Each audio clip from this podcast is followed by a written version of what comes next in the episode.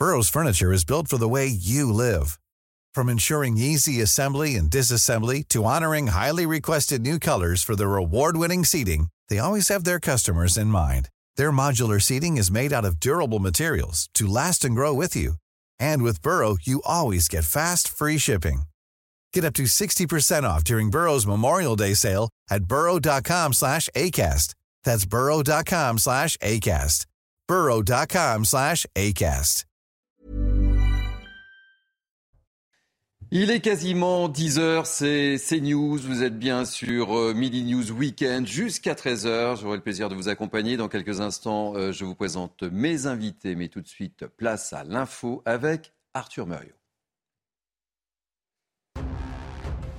À la fin de l'année, le bouclier tarifaire permettant de contrer la hausse des prix de l'énergie devrait prendre fin. Toutefois, la Première ministre Elisabeth Borne promet que les prix continueront d'être encadrés. Elle annonce que des dispositifs seront maintenus et que des mesures spécifiques seront prises pour accompagner les plus fragiles. Dans son interview à nos confrères du Parisien, elle l'assure, les Français peuvent être rassurés. Lors de son dernier jour de visite en Algérie, hier, Emmanuel Macron s'est offert un bain de foule dans la ville d'Oran. Si au départ l'ambiance est bienveillante, après quelques minutes l'accueil devient plus mitigé. Des personnes dans la foule ont scandé des slogans hostiles comme On est chez nous ou encore On est contre la France. Des insultes à l'encontre du président de la République ont aussi été entendues. L'opérateur des centrales nucléaires ukrainiennes accuse la Russie de nouvelles frappes sur la centrale nucléaire de Zaporizhia. Selon lui, les bombardements russes ont eu lieu à plusieurs reprises au cours de la journée d'hier. Il avait déjà annoncé que le site fonctionnait avec des risques de fuite radioactive et d'incendie. Des comprimés d'iode ont été distribués préventivement aux habitants vivant à proximité de la centrale. La saison de Ligue 1 commence bien pour Auxerre. Il enchaîne son deuxième succès d'affilée face à Strasbourg 1-0. C'est Gaëtan Perrin qui inscrit le but de la victoire. Auxerre prend donc la cinquième place dans le classement. Merci beaucoup Arthur Muriot. On vous retrouve dans 30 minutes pour un nouveau rendez-vous d'infos. Allez, tout de suite au programme de ce Midi News Weekend. Il est l'un des avocats pénalistes les plus célèbres de France. Éric Morin décide de raccrocher sa robe, symbole d'un certain malaise de notre justice. On en parle ce matin avec nos invités. Les Français peuvent compter sur moi. Nous n'allons pas laisser les prix de l'énergie exploser. Elisabeth Borne s'exprime ce matin chez nos confrères du Parisien. On va décrypter avec nos invités cette longue interview. Le crack gangrène la capitale. Ce n'est pas la première fois que nous évoquons ce fléau sur CNews. Nous avons enquêté sur les filières du crack. Enfin, on parlera de la rentrée scolaire. La pénurie d'enseignants inquiète les parents. La rentrée s'annonce aussi délicate dans les crèches. On en débattra. Voilà, soyez les bienvenus. Je suis euh, très heureux de vous accompagner euh, jusqu'à 13h. Chose promise, chose due. Je vous présente euh, mes invités qui vont m'accompagner jusqu'à 11h30. J'accueille beaucoup de plaisir Valère Starazelski. Bonjour. Journaliste et écrivain, soyez le bienvenu. Émeric Guisset, secrétaire général adjoint du Cercle de réflexion Le Millénaire. Très heureux de vous accueillir, Émeric. Et Alexis Waki Manseur, consultant et chroniqueur. Messieurs, je voudrais que l'on commence cette émission par cette décision ô combien surprenante. Ce monde de justice qui ne nous écoute plus. Voilà ce que dit aujourd'hui l'avocat pénaliste Éric Morin qui a tout simplement décidé euh, de raccrocher la robe à l'âge de 52 ans. Le symbole est fort car cet homme, vous le savez, est un ténor du barreau de Paris. Il s'explique d'ailleurs dans un courrier plein de tristesse et surtout d'amertume à l'égard du système judiciaire. Explication d'Alexis Vallée et on en débat juste après. Éric Morin se dit épuisé. Il ne veut plus se battre contre un milieu judiciaire qu'il considère, selon ses propres mots, toujours plus grippé, rouillé, bloqué. Dans un communiqué publié sur Twitter, l'avocat fait part de son amertume. Je ne veux pas être dans quelques années un avocat de 60, puis de 65, puis de 70 ans, au milieu de ce monde de justice qui ne nous écoute plus. Je crois que j'en ai plus la force. Éric Morin fait un compte-rendu négatif de la situation il dénonce un manque de vraies réformes, la course à la rentabilité ou la lutte d'ego. Avoir prêté serment d'humanité, c'est avoir promis de prendre la peine et les coups à la place de nos clients. Pas de colmater un système gangrené et en rien, rien de rien réparé. Ce pamphlet, Alain Jacubowicz le comprend et l'approuve. La justice, c'est pas ça. La justice, c'est le quotidien de nos concitoyens. Cela n'est pas du tout pris en cause, en compte par nos, par notre pouvoir politique. Voilà. Il, nous faut un véritable déterminisme dans la justice. Il nous faut de véritables moyens dans la justice. et ces moyens manquent cruellement. Et voilà, ça épuise les meilleurs d'entre nous, euh, parfois des magistrats et hélas parfois aussi des avocats. Sur Twitter, avocats, magistrats ou encore journalistes ont été nombreux à réagir à cette annonce, définissant ce départ comme une défaite de la justice. Allez, messieurs, dans quelques instants, on sera avec euh, Gilbert Collard qui euh, réagira à cette décision. Mais je voudrais vous entendre. Quelle est votre première réaction sur cette décision? Parce que c'est pas n'importe qui, je le disais, euh, je le disais, Eric Morin, c'est un barreau hein, de, de, Paris. Mmh. votre réaction, Valère? Il y a certainement des raisons personnelles, mais c'est vrai qu'on, comment dire, on parle de défaillance de l'État depuis quelque temps les politiques, à mon avis, savent ce qu'ils font. Il y a ce qu'Alain Supio appelle une, gouvernance par le nombre. Euh, je, rappellerai simplement que Rachida Dati, ministre de la Justice entre 2005 et 2011, a fermé, euh, je crois, un quart des, tribunaux. Donc ça, ça révèle quand même qu'il y a un problème de moyens euh, pour la justice aujourd'hui, comme dans d'autres services publics. c'est ça quand même le fond, de l'affaire, c'est-à-dire que les gens de bonne volonté s'épuisent euh, dans, un cadre qui, euh, se restreint et qui, manque de plus en plus de, moyens. On rentrera plus dans, dans le détail sur les décisions justement qui ont incité Éric Morin à, prendre, à, prendre, cette décision. Euh, et moi, Guisset, j'aimerais vous entendre aussi. C'est inquiétant parce que ce que nous explique Éric Morin, c'est que le pire n'est pas derrière nous, mais devant nous et à venir. Et c'est justement pour ça qu'il raccroche en, en partie.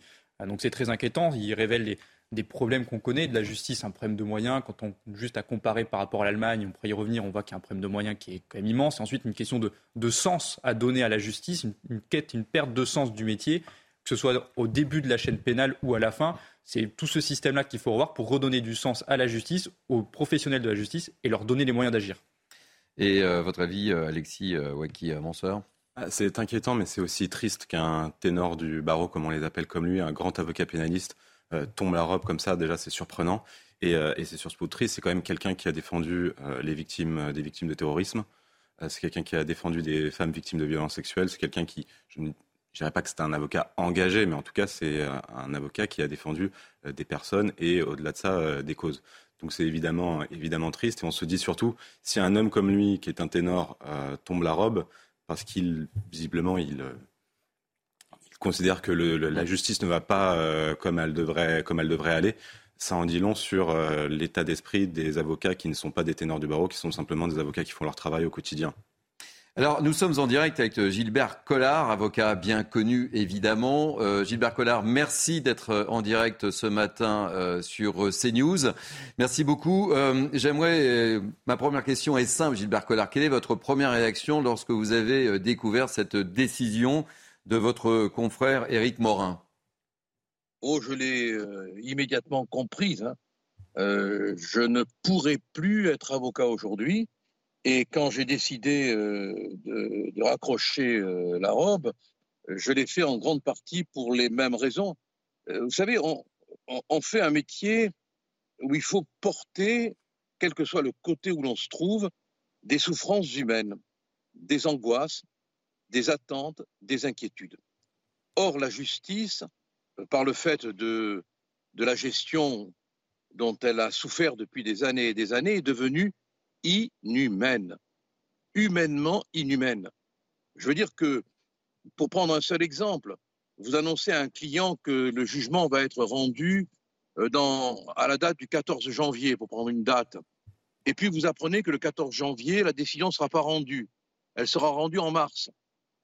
Et puis en mars, vous apprenez que la décision sera rendue en mai. Vous imaginez la, souffrance d'angoisse du client? Vous avez besoin de rencontrer un juge pour lui parler, pour humainement lui parler. Vous ne pouvez pas le voir.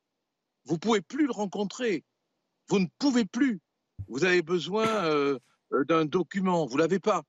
Vous écrivez pour obtenir un renseignement que, votre client attend. Il a le droit de l'avoir. On ne vous répond pas. Donc on a affaire à un système qui est foutu, mais foutu. Et les magistrats qui tiennent le coup euh, sont vraiment à féliciter, euh, parce qu'ils ils, le font par euh, le fait d'assumer une surcharge de travail colossale, et les décisions en pâtissent. On n'a pas des décisions qui sont faites calmement, euh, sereinement. Vous allez dans n'importe quelle audience correctionnelle, l'entassement d'affaires fait peur. On se demande comment il peut y avoir une appréhension humaine des décisions.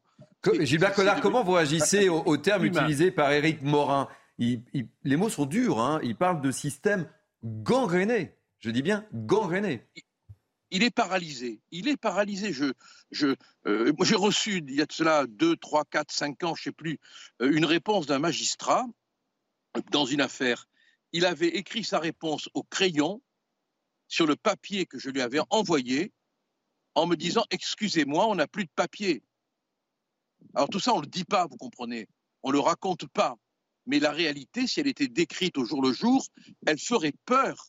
Elle ferait peur on a une justice qui ne, peut plus, qui ne peut plus être humaine.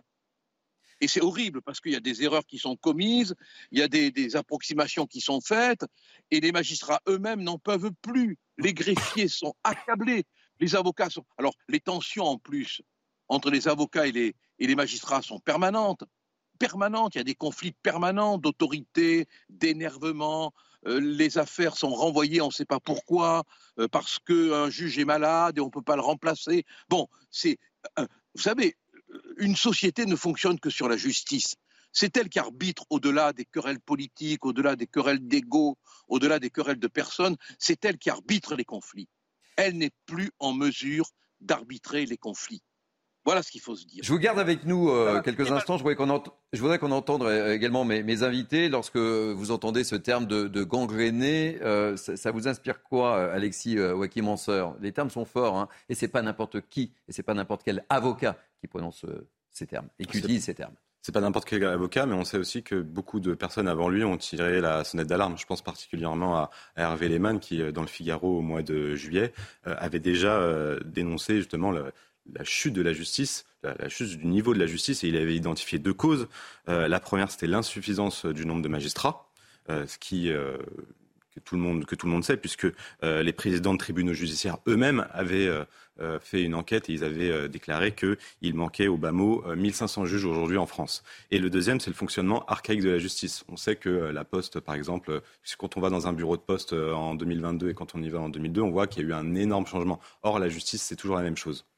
Là, vous voyez, euh, on, voit à l'écran les, déclarations euh, euh, d'Éric Morin après avoir prêté serment d'humanité, c'est avoir promis de prendre la peine et les coups à la place de nos clients, pas de colmater un système gangréné et en rien, rien de rien réparer. C'est très fort, on Guisset.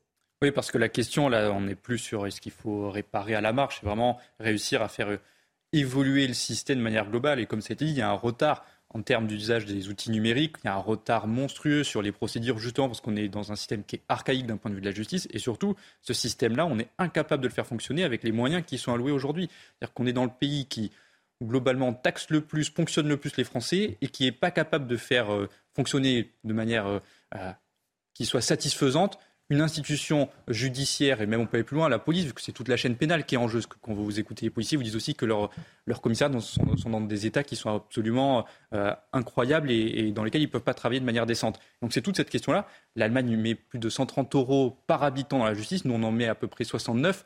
Donc c'est cette, question-là. Tant qu'on ne mettra pas plus de moyens dans la justice, qu'il y a un retard sur la justice, on ne pourra pas faire les recrutements nécessaires, améliorer la condition des juges, des magistrats, des greffiers pour que la justice soit rendue de manière efficace et, efficiente.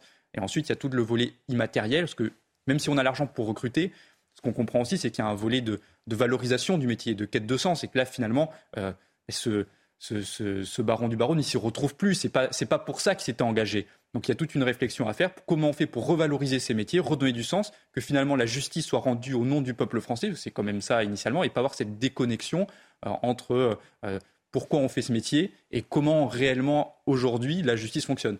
Gilbert Collard, qu'est-ce qu'on fait pour euh, stopper? Est-ce qu'on peut craindre une hémorragie? Qu'est-ce qu'on peut faire? Qu'est-ce qu'il faut faire? Il est urgent d'agir, je suppose. Ah, Gilbert Collard. Nous avons perdu Gilbert Collard. Euh, Valère euh, écoutez, il est urgent d'agir. Hein. Oui, il est urgent d'agir, mais je pense que ce qui concerne la justice concerne l'ensemble des, services publics de notre pays.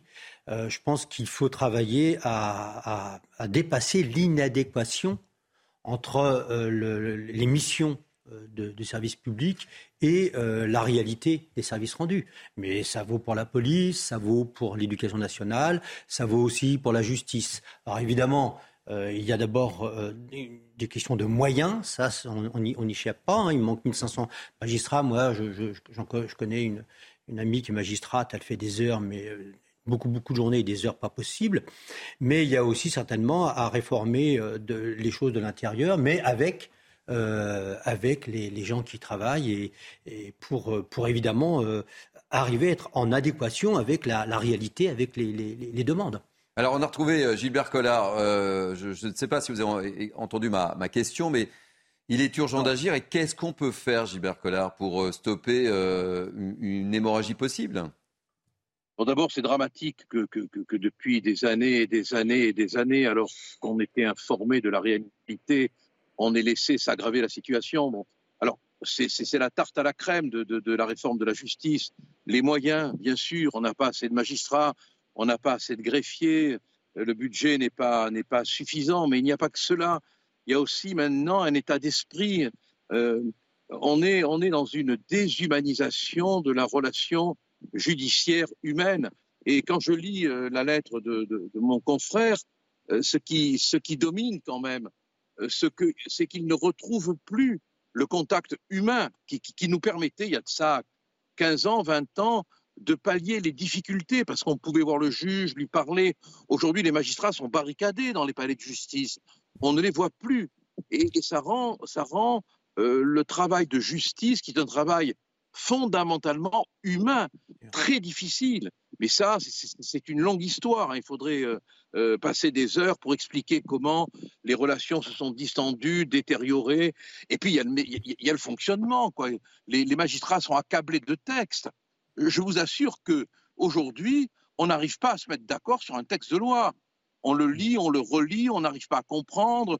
Euh, il y a trop de lois, il y a trop de textes. On est submergé. Bon, et la judiciarisation qui s'est aggravée fait que les tribunaux sont débordés. On, on, rend plus la justice, on l'évacue. Gilbert Collard, c'est une rentrée difficile pour Éric Dupont-Moretti après cette affaire dont on a beaucoup parlé de, la prison de, de Fresnes, plus cette décision de votre confrère. Qu'est-ce que vous pouvez dire à Éric Dupont-Moretti Qu'il est urgent d'agir? Je rappelle qu'il qui se rappelle qu'il a été avocat, tout simplement. Voilà. Il a, je veux dire, à un moment donné, il faut arrêter de faire du cinéma. Quoi. Il a été avocat, il connaît parfaitement bien la situation, tout comme moi. Alors, les, les, réformes, il sait ce qu'il, enfin, il a vécu dans les tribunaux comme moi pendant des années et des années. Euh, il sait très bien ce qu'il faut faire. Et malheureusement, il ne le fait pas, il passe à côté, quoi. Il ne le fait pas, c'est dramatique. C'est comme, comme un médecin qui ne ferait pas euh, la réforme nécessaire pour, euh, pour, euh, pour les hôpitaux. C'est dramatique. Il est au courant. Il sait très bien que les magistrats n'ont pas les moyens, qu'ils sont submergés, que les relations entre les avocats et les magistrats sont devenues très mauvaises, qu'on attend parfois trois ans pour avoir une décision. Moi, j'ai des affaires qui ont duré 15 ans. Là, récemment, euh, mes, mes, successeurs ont plaidé une affaire il y avait où il y avait un décès dramatique, un décès accidentel dramatique, qui a été jugé 15 ans après. 15 ans après le drame. Voilà ce que c'est la justice aujourd'hui. Alors vous comprenez, quand on est entré dans ce métier avec, euh, avec l'amour euh, du, combat pour la justice, on ne peut pas y rester. Quoi. On en a marre. On en a marre. C'est, pas possible. Gilbert Collard, merci. Je vous présentais toujours comme avocat, hein, malgré tout. Euh, quand avocat un jour, avocat toujours. Vous savez, ça c'est comme, c'est comme une autre profession. Quand on l'a faite, on, on y est toujours. Voilà, merci, ce sera le mot de la fin. Merci d'avoir été en direct ce matin euh, au cours de Midi 12 Week-end. Passez une bonne journée et à très bientôt. Un, dernier mot, messieurs, sur, euh, sur cette décision? Bah déjà, il faut dire, on parle beaucoup de, moyens. Il faut dire que sous le quinquennat précédent, le budget de la justice a augmenté de plus 33%. Euh, donc des efforts ont été faits d'un point de vue budgétaire. Le budget de la justice en 2022, c'est 8,9 milliards. Alors effectivement, ce n'est pas le plus gros budget de l'État. Par exemple, l'éducation nationale, c'est dix fois plus. Euh, mais des efforts ont été faits. Euh, je pense que le plus important, c'est ce qu'a dit euh, Gilbert Collard, c'est aussi l'inflation normative. Les, juges ne, peuvent même pas se mettre d'accord. Parfois, on est obligé de faire. J'ai l'impression que les juges sont des théologiens un peu de la, de la justice. Ils sont obligés de décrypter, de comprendre. Ils ne sont même pas d'accord entre eux sur les textes de loi. Donc, je pense que c'est sur ce sujet-là il faut qu'il faut aller. On va parler politique. Si vous le voulez bien, on va parler d'Elisabeth Borne. La Première ministre a accordé une longue interview à nos confrères du Parisien. Les Français peuvent compter sur moi, dit-elle. Nous n'allons pas laisser les prix de l'énergie exploser euh, face à l'urgence climatique. Elle annonce d'ailleurs un plan d'action dont un fonds vert doté de 1,5 milliard d'euros. Les détails sur cette interview de Thibault Marcheteau et on débat juste après. Face à l'urgence climatique, la Première ministre prend le ton de la fermeté. C'est parfois le choix de la radicalité qui s'impose. Ce sera le cas sur les enjeux écologiques et climatiques. C'est désormais la seule option. Dans les actes, elle présentera un plan d'action sur la planification écologique à l'automne prochain. Concernant les mesures pour limiter la consommation d'énergie, la Première ministre évoque des mesures de bon sens. Soyons clairs, on ne va pas contrôler les Français chez eux. Concernant les entreprises, il y aura des contraintes de bon sens. L'extinction des publicités lumineuses la nuit et la fermeture des portes quand on a des commerces climatisés ou chauffés, avec des mesures de contrôle et de sanctions qui seront à la main des maires. Si certains membres de sa majorité proposent de taxer les superprofits pour financer le dérèglement climatique, la chef du gouvernement préfère temporiser. Je ne ferme pas la porte à taxer les super profits, mais je pense que le plus efficace et le plus concret pour les Français, c'est quand une entreprise, quand elle le peut, baisse les prix pour le consommateur et donne du pouvoir d'achat à ses salariés. Enfin, Elisabeth Borne annonce la mise en place d'un fonds vert doté d'1,5 milliard d'euros à destination des collectivités pour les aider dans la transition écologique. Émeric Guisset, comment euh, analysez-vous cette interview d'Elisabeth Borne après l'intervention d'Emmanuel Macron qui n'était pas très optimiste juste avant le, premier conseil des, ministres de la rentrée. Elisabeth Borne aime répondre à une attente des Français. Quand vous regardez euh, les trois grands événements de l'été qui ont marqué l'opinion et qui ont marqué les Français, c'est la délinquance avec les faits de, des faits divers qui sont devenus des faits de société. C'est Gérald Darmanin qui l'incarne et qui mène le combat. La guerre en Ukraine, c'est Emmanuel Macron euh, qui essaie de porter une voix euh, à l'échelle, du pays. Et ensuite, c'est les conséquences du, règlement, du dérèglement climatique que les Français ont vécu avec des inondations, sécheresse, du rationnement sur l'eau et là, c'est la Première ministre qui a décidé de porter la bataille et de l'incarner dans l'opinion. Euh, donc elle prône une forme de radicalité, euh, elle envoie plutôt des signaux à l'aile gauche euh, pour contrebalancer ce qu'a fait Gérald Darmanin plutôt sur l'aile droite. La question, c'est comment ça va se mettre en place? Est-ce qu'on va avoir quelque chose d'efficace? Parce que cet été, on a vu ce qui manquait. les agriculteurs nous ont dit, il leur manquait des réserves d'eau pour faire de l'irrigation, pour pas avoir à, vendre leur bétail, parce qu'ensuite... On en a parlé hier sur ce plateau, a, la même on a parlé hier, ça va prendre des années à, réussir à reconstituer un, cheptel de bêtes. Donc est-ce qu'à la fin, ce sera les bonnes décisions qui vont être prises ou est-ce qu'on va écouter euh, plutôt euh, ce que j'appelle les escrologistes, c'est-à-dire des, des, personnes qui sont sans doute avec de bonnes intentions mais dont les, solutions ne fonctionnent pas? Ça va être le, la, chose sur laquelle il va falloir se focaliser. Quelles vont être réellement les solutions techniques adoptées? Ou est-ce que ça va être encore euh, une fois plutôt de l'enfumage avec des fausses bonnes idées? Il n'y a pas un fait qui vous a marqué euh, au cours de cette interview? Elle parle des taxations de super profits.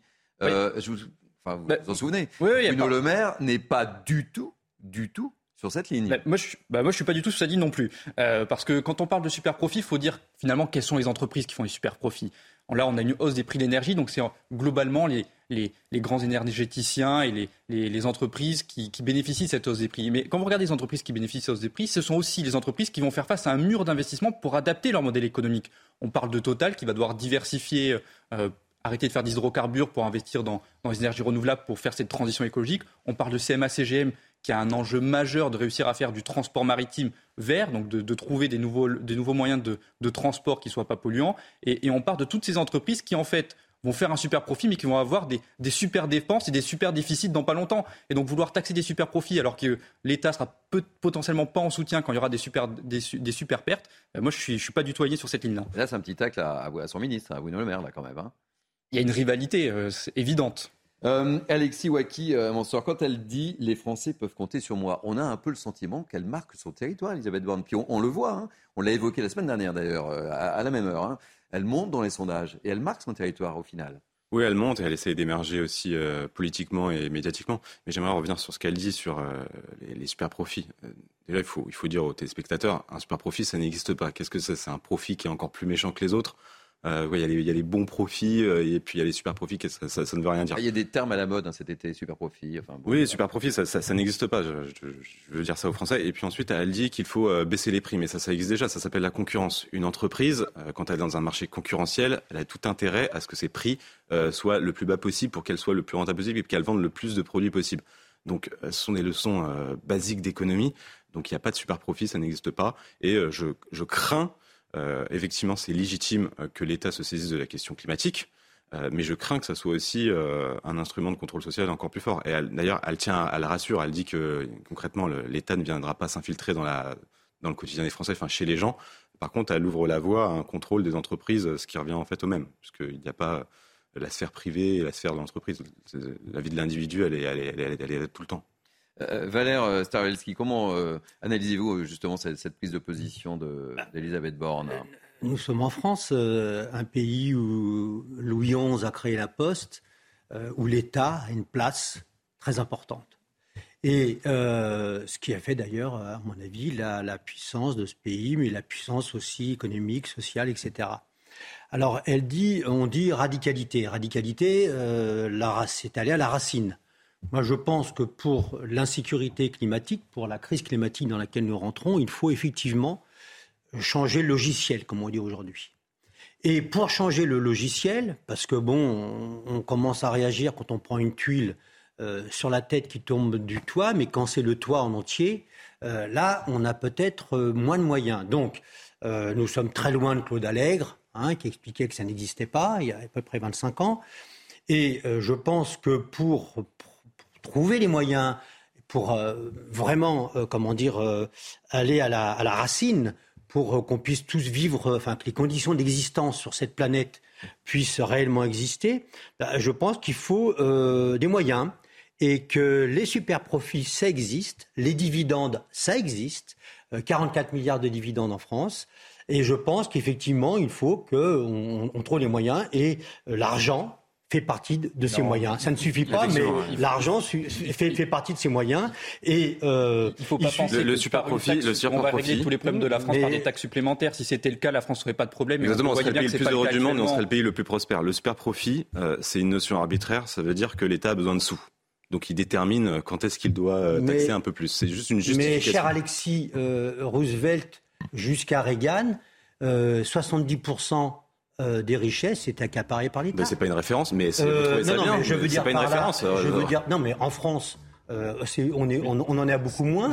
et, simplement, je dis que si on veut arriver à avancer dans le règlement de ces problèmes-là, il faut les moyens. Et qu'effectivement, l'argent fait partie. Donc, il y a des profits appelés comme vous voulez, il y a des profits euh, considérables, et je pense qu'il faut euh, utiliser une partie de cet argent pour, euh, pour, pour, pour, régler les problèmes, pour Messieurs, les régler. On débat, on décrypte. Euh, c'est la philosophie de Mini News Weekend jusqu'à 13h. On va marquer une pause et dans quelques instants, on se retrouvera euh, avec Jean-Luc Mélenchon qui tient son discours aux universités d'été de la NUPES. A tout de suite, vous êtes bien sûr CNews. Bienvenue sur CNews, c'est Midi News Weekend jusqu'à 13h. Tout de suite, place à l'info avec notre ami Arthur Muriot. Gérald Darmanin va intensifier la lutte contre le trafic de crack. Il se rendra d'ailleurs en Afrique de l'Ouest. C'est d'où sont originaires la plupart des revendeurs de cette substance. Le crack, drogue aux effets parmi les plus dévastateurs, est aussi l'une des plus accessibles. Il faut compter 10 euros pour un caillou de 0,15 grammes et son résidu est accessible à partir de 5 euros. Après l'incendie ayant ravagé plus de 7000 hectares de végétation à la Teste de Bûche en juillet, le maire de cette commune de Gironde a pris un arrêté interdisant l'accès à la forêt. Le feu a été déclaré éteint, la mairie indique que le massif forestier est fragilisé, son accès reste dangereux, le sol est encore très chaud par endroits et il y a un risque de chute d'arbres. En Libye, des affrontements entre milices ont éclaté à Tripoli. Ils ont fait au moins 23 morts et 140 blessés. Six hôpitaux ont été dévastés. Ces rafales de tirs et ces bombardements ont été observés dans les quartiers ouest de la ville. Il n'y avait pas eu de tels affrontements dans le pays depuis juin 2020. Merci beaucoup. On se retrouve euh, dans 30 minutes, mon cher Arthur. Midi News Weekend se poursuit. Je vous représente mes invités qui m'accompagnent jusqu'à 11h30. Tout de suite, Valère Starvelski, journaliste et écrivain. Émeric euh, Guisset, secrétaire général adjoint du Cercle de réflexion Le Millénaire. Et Alexis Waki, euh, Manseur, consultant et chroniqueur. Messieurs, je voudrais qu'on revienne euh, ce matin sur ce qui s'est produit hier à, Mulhouse, en plein centre-ville. Un médecin s'est fait agresser une nouvelle fois lors d'une visite à domicile euh, par le mari d'une patiente. Alors pourquoi? Eh bien, après avoir euh, insulté l'homme, a menacé ce médecin de SOS médecin d'un fusil à pompe factice et il lui a carrément tiré dessus. Explication d'Adrien Spiteri et on en revient juste après. C'est aux alentours d'11h30 hier qu'un médecin est appelé pour une femme souffrant de douleurs à la cheville. Deux heures plus tard, le docteur arrive au domicile quai du Fort Stamulhouse. Le compagnon de la femme blessée lui reproche alors d'avoir mis trop de temps à arriver. Les insultes fusent, puis des menaces avec un fusil à pompe. Le médecin décide alors de quitter les lieux, mais une fois retourné, l'homme d'une trentaine d'années tire à deux reprises. Heureusement, le fusil à pompe est une arme factice chargée avec des billes. Le docteur, blessé à l'arrière de la cuisse avec de gros hématomes, parvient à joindre la police. Il a été pris en charge en état de choc. De son côté, le tireur, déjà connu des services de police, a été interpellé puis placé en garde à vue. SOS Médecins a annoncé exercer son droit de retrait. Toutes les consultations à domicile sont suspendues jusqu'à lundi matin. Alexis euh, Waki et Manseur, malheureusement, ce, genre d'affaires euh, se répète, se répète, se répète. On peut imaginer, euh, avec cette scène décrite, le traumatisme de, ce médecin. Le traumatisme, c'est une scène qui, comme vous le dites, se répète régulièrement aujourd'hui. Euh, mais le plus triste, c'est que justement, euh, jusqu'à lundi, euh, il n'y aura plus de consultation à domicile par SOS médecin. Donc, oui, en fait, pour tout le monde qui va. pour protester contre cet, ce fait, effectivement. Exactement. Et du coup, des, médecins de SOS médecins. L'irresponsabilité de cet individu qui a agressé un médecin, bon, visiblement, c'était une arme factice, mais ça reste quand même une, ça reste quand même une agression, puisqu'il a été hospitalisé. du coup, tout le monde paye pour la violence de cette, de cette personne-là. Et elle est déjà connue des services de police. Qu'est-ce qu'elle fait Évidemment, je ne demande pas ce que tout le monde aille en prison à partir du moment où il est connu des, des, des, euh, des services de police, mais euh, n'y a-t-il pas moyen de savoir à l'avance de, de, dans quel domicile sont les plus... Je, enfin, je ne sais pas. Il faudrait peut-être faire quelque chose à ce niveau-là. Et moi, Guisset, tout ça parce qu'en fait, le, ce médecin, malheureusement, est en retard. Hein. Oui, non, mais on, vit des situations totalement ubuesques et totalement lunaires. Si on se faisait tirer dessus à chaque fois qu'on est en retard. C'est une situation qui est, qui est, inacceptable et qui marque une forme de délitement de l'autorité de l'État et, dans la société où il n'y a plus de respect pour des personnes qui euh, sont là pour soigner. Un pompier, un médecin, il n'y a pas de question de policier ou de qui serait qui ferait de la discrimination aux faciès ou, je ne sais quoi. Là, c'est uniquement des gens qui sont là pour sauver des vies, pour aider et qui sont pris pour cible. C'est ça le plus inquiétant. En fait, on a, on a un mouvement de, de remise en cause de l'autorité, notamment depuis mai 68, où finalement où il y avait le slogan interdire d'interdire où on a successivement remis en question toutes les formes d'autorité, l'autorité du professeur, l'autorité du médecin, l'autorité des policiers, l'autorité de la justice, l'autorité de l'État. Et on se retrouve aujourd'hui dans une situation où finalement, ça paraît banal pour quelqu'un de se dire, ben, quelqu'un est en retard pour soigner ma femme, je vais lui tirer dessus. On vit dans un monde, c'est édifiant. Valère euh, Il est arrivé la même chose à un, vétérinaire euh, pour un chien. Et euh, il arrive aussi souvent la même chose euh, si vous prenez les transports en commun aux gens qui nous transportent en commun et qui font des, grèves euh, parce qu'ils subissent la violence.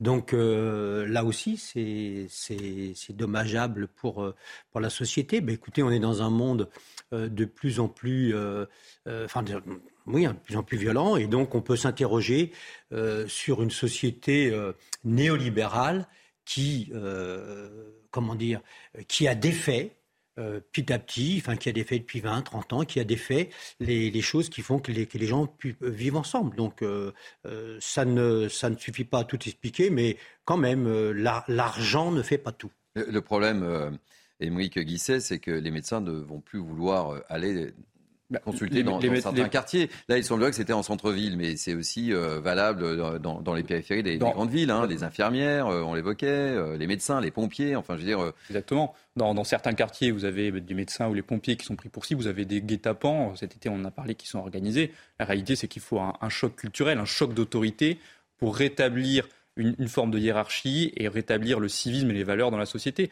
Parce que c'est des situations qui sont inacceptables et qui se multiplient. Quand vous regardez, il y avait un rapport euh, de la CIA qui explique euh, quelles sont les, grandes tendances à l'échelle du monde, notamment dans les, dans les sociétés occidentales, dans les démocraties occidentales. ils expliquent que vous avez une radicalité où les gens sont de plus en plus violents et une délitation de, de toutes les formes d'autorité où chacun joue plutôt une forme d'individualisme. Et donc, il va falloir reprendre par le début, par le bon bout, par l'éducation, en remettant l'autorité au centre de la question pour essayer d'avoir dans 20 ans une société qui soit différente de celle que nous vivons aujourd'hui et avoir quelque chose qui soit un peu plus, euh, un peu plus raisonné et raisonnable, parce que là, on marche véritablement sur la tête. Si, je peux me permettre 30 secondes, je pense qu'il faut effectivement travailler pour que les gens de consommateurs redeviennent citoyens. Et ça, c'est la grande question politique, à mon avis, qui nous est posée. De consommateurs à citoyens. Dans quelques instants, on va retrouver euh, Jean-Luc Mélenchon qui effectue, on va le dire, sa, rentrée euh, scolaire lui aussi. Euh, on le retrouvera en direct sur CNews pour son discours de clôture du congrès des, NUPES. Mais juste avant de, retrouver Jean-Luc Mélenchon, et sans aucune transition évidemment, on va parler de crack ce matin à nouveau. Il faut frapper fort. Le trafic de crack n'a pas besoin d'être réduit, mais anéanti. Ce n'est pas moi qui le dis, ce sont les mots de Gérald Darmanin qui annonce cette semaine vouloir se rendre en Afrique de l'Ouest pour démanteler les filières. Explication de Sandra Buisson et Olivier Gangloff. C'est un trafic morcelé auquel font face les policiers. Le crack, drogue aux effets dévastateurs, drogue du pauvre. À 0,15 g un caillou se vend 10 euros et son résidu est accessible pour 5. 10, 10, 10. 10 euros la petite. Ouais, là il y a 30 euros. Pas de prise de centaines de kilos pour les forces de l'ordre dans ces affaires. Les meilleures saisies se comptent en centaines de grammes. Car le marché du crack se constitue d'une multitude de petits revendeurs, ce qu'on appelle les modous.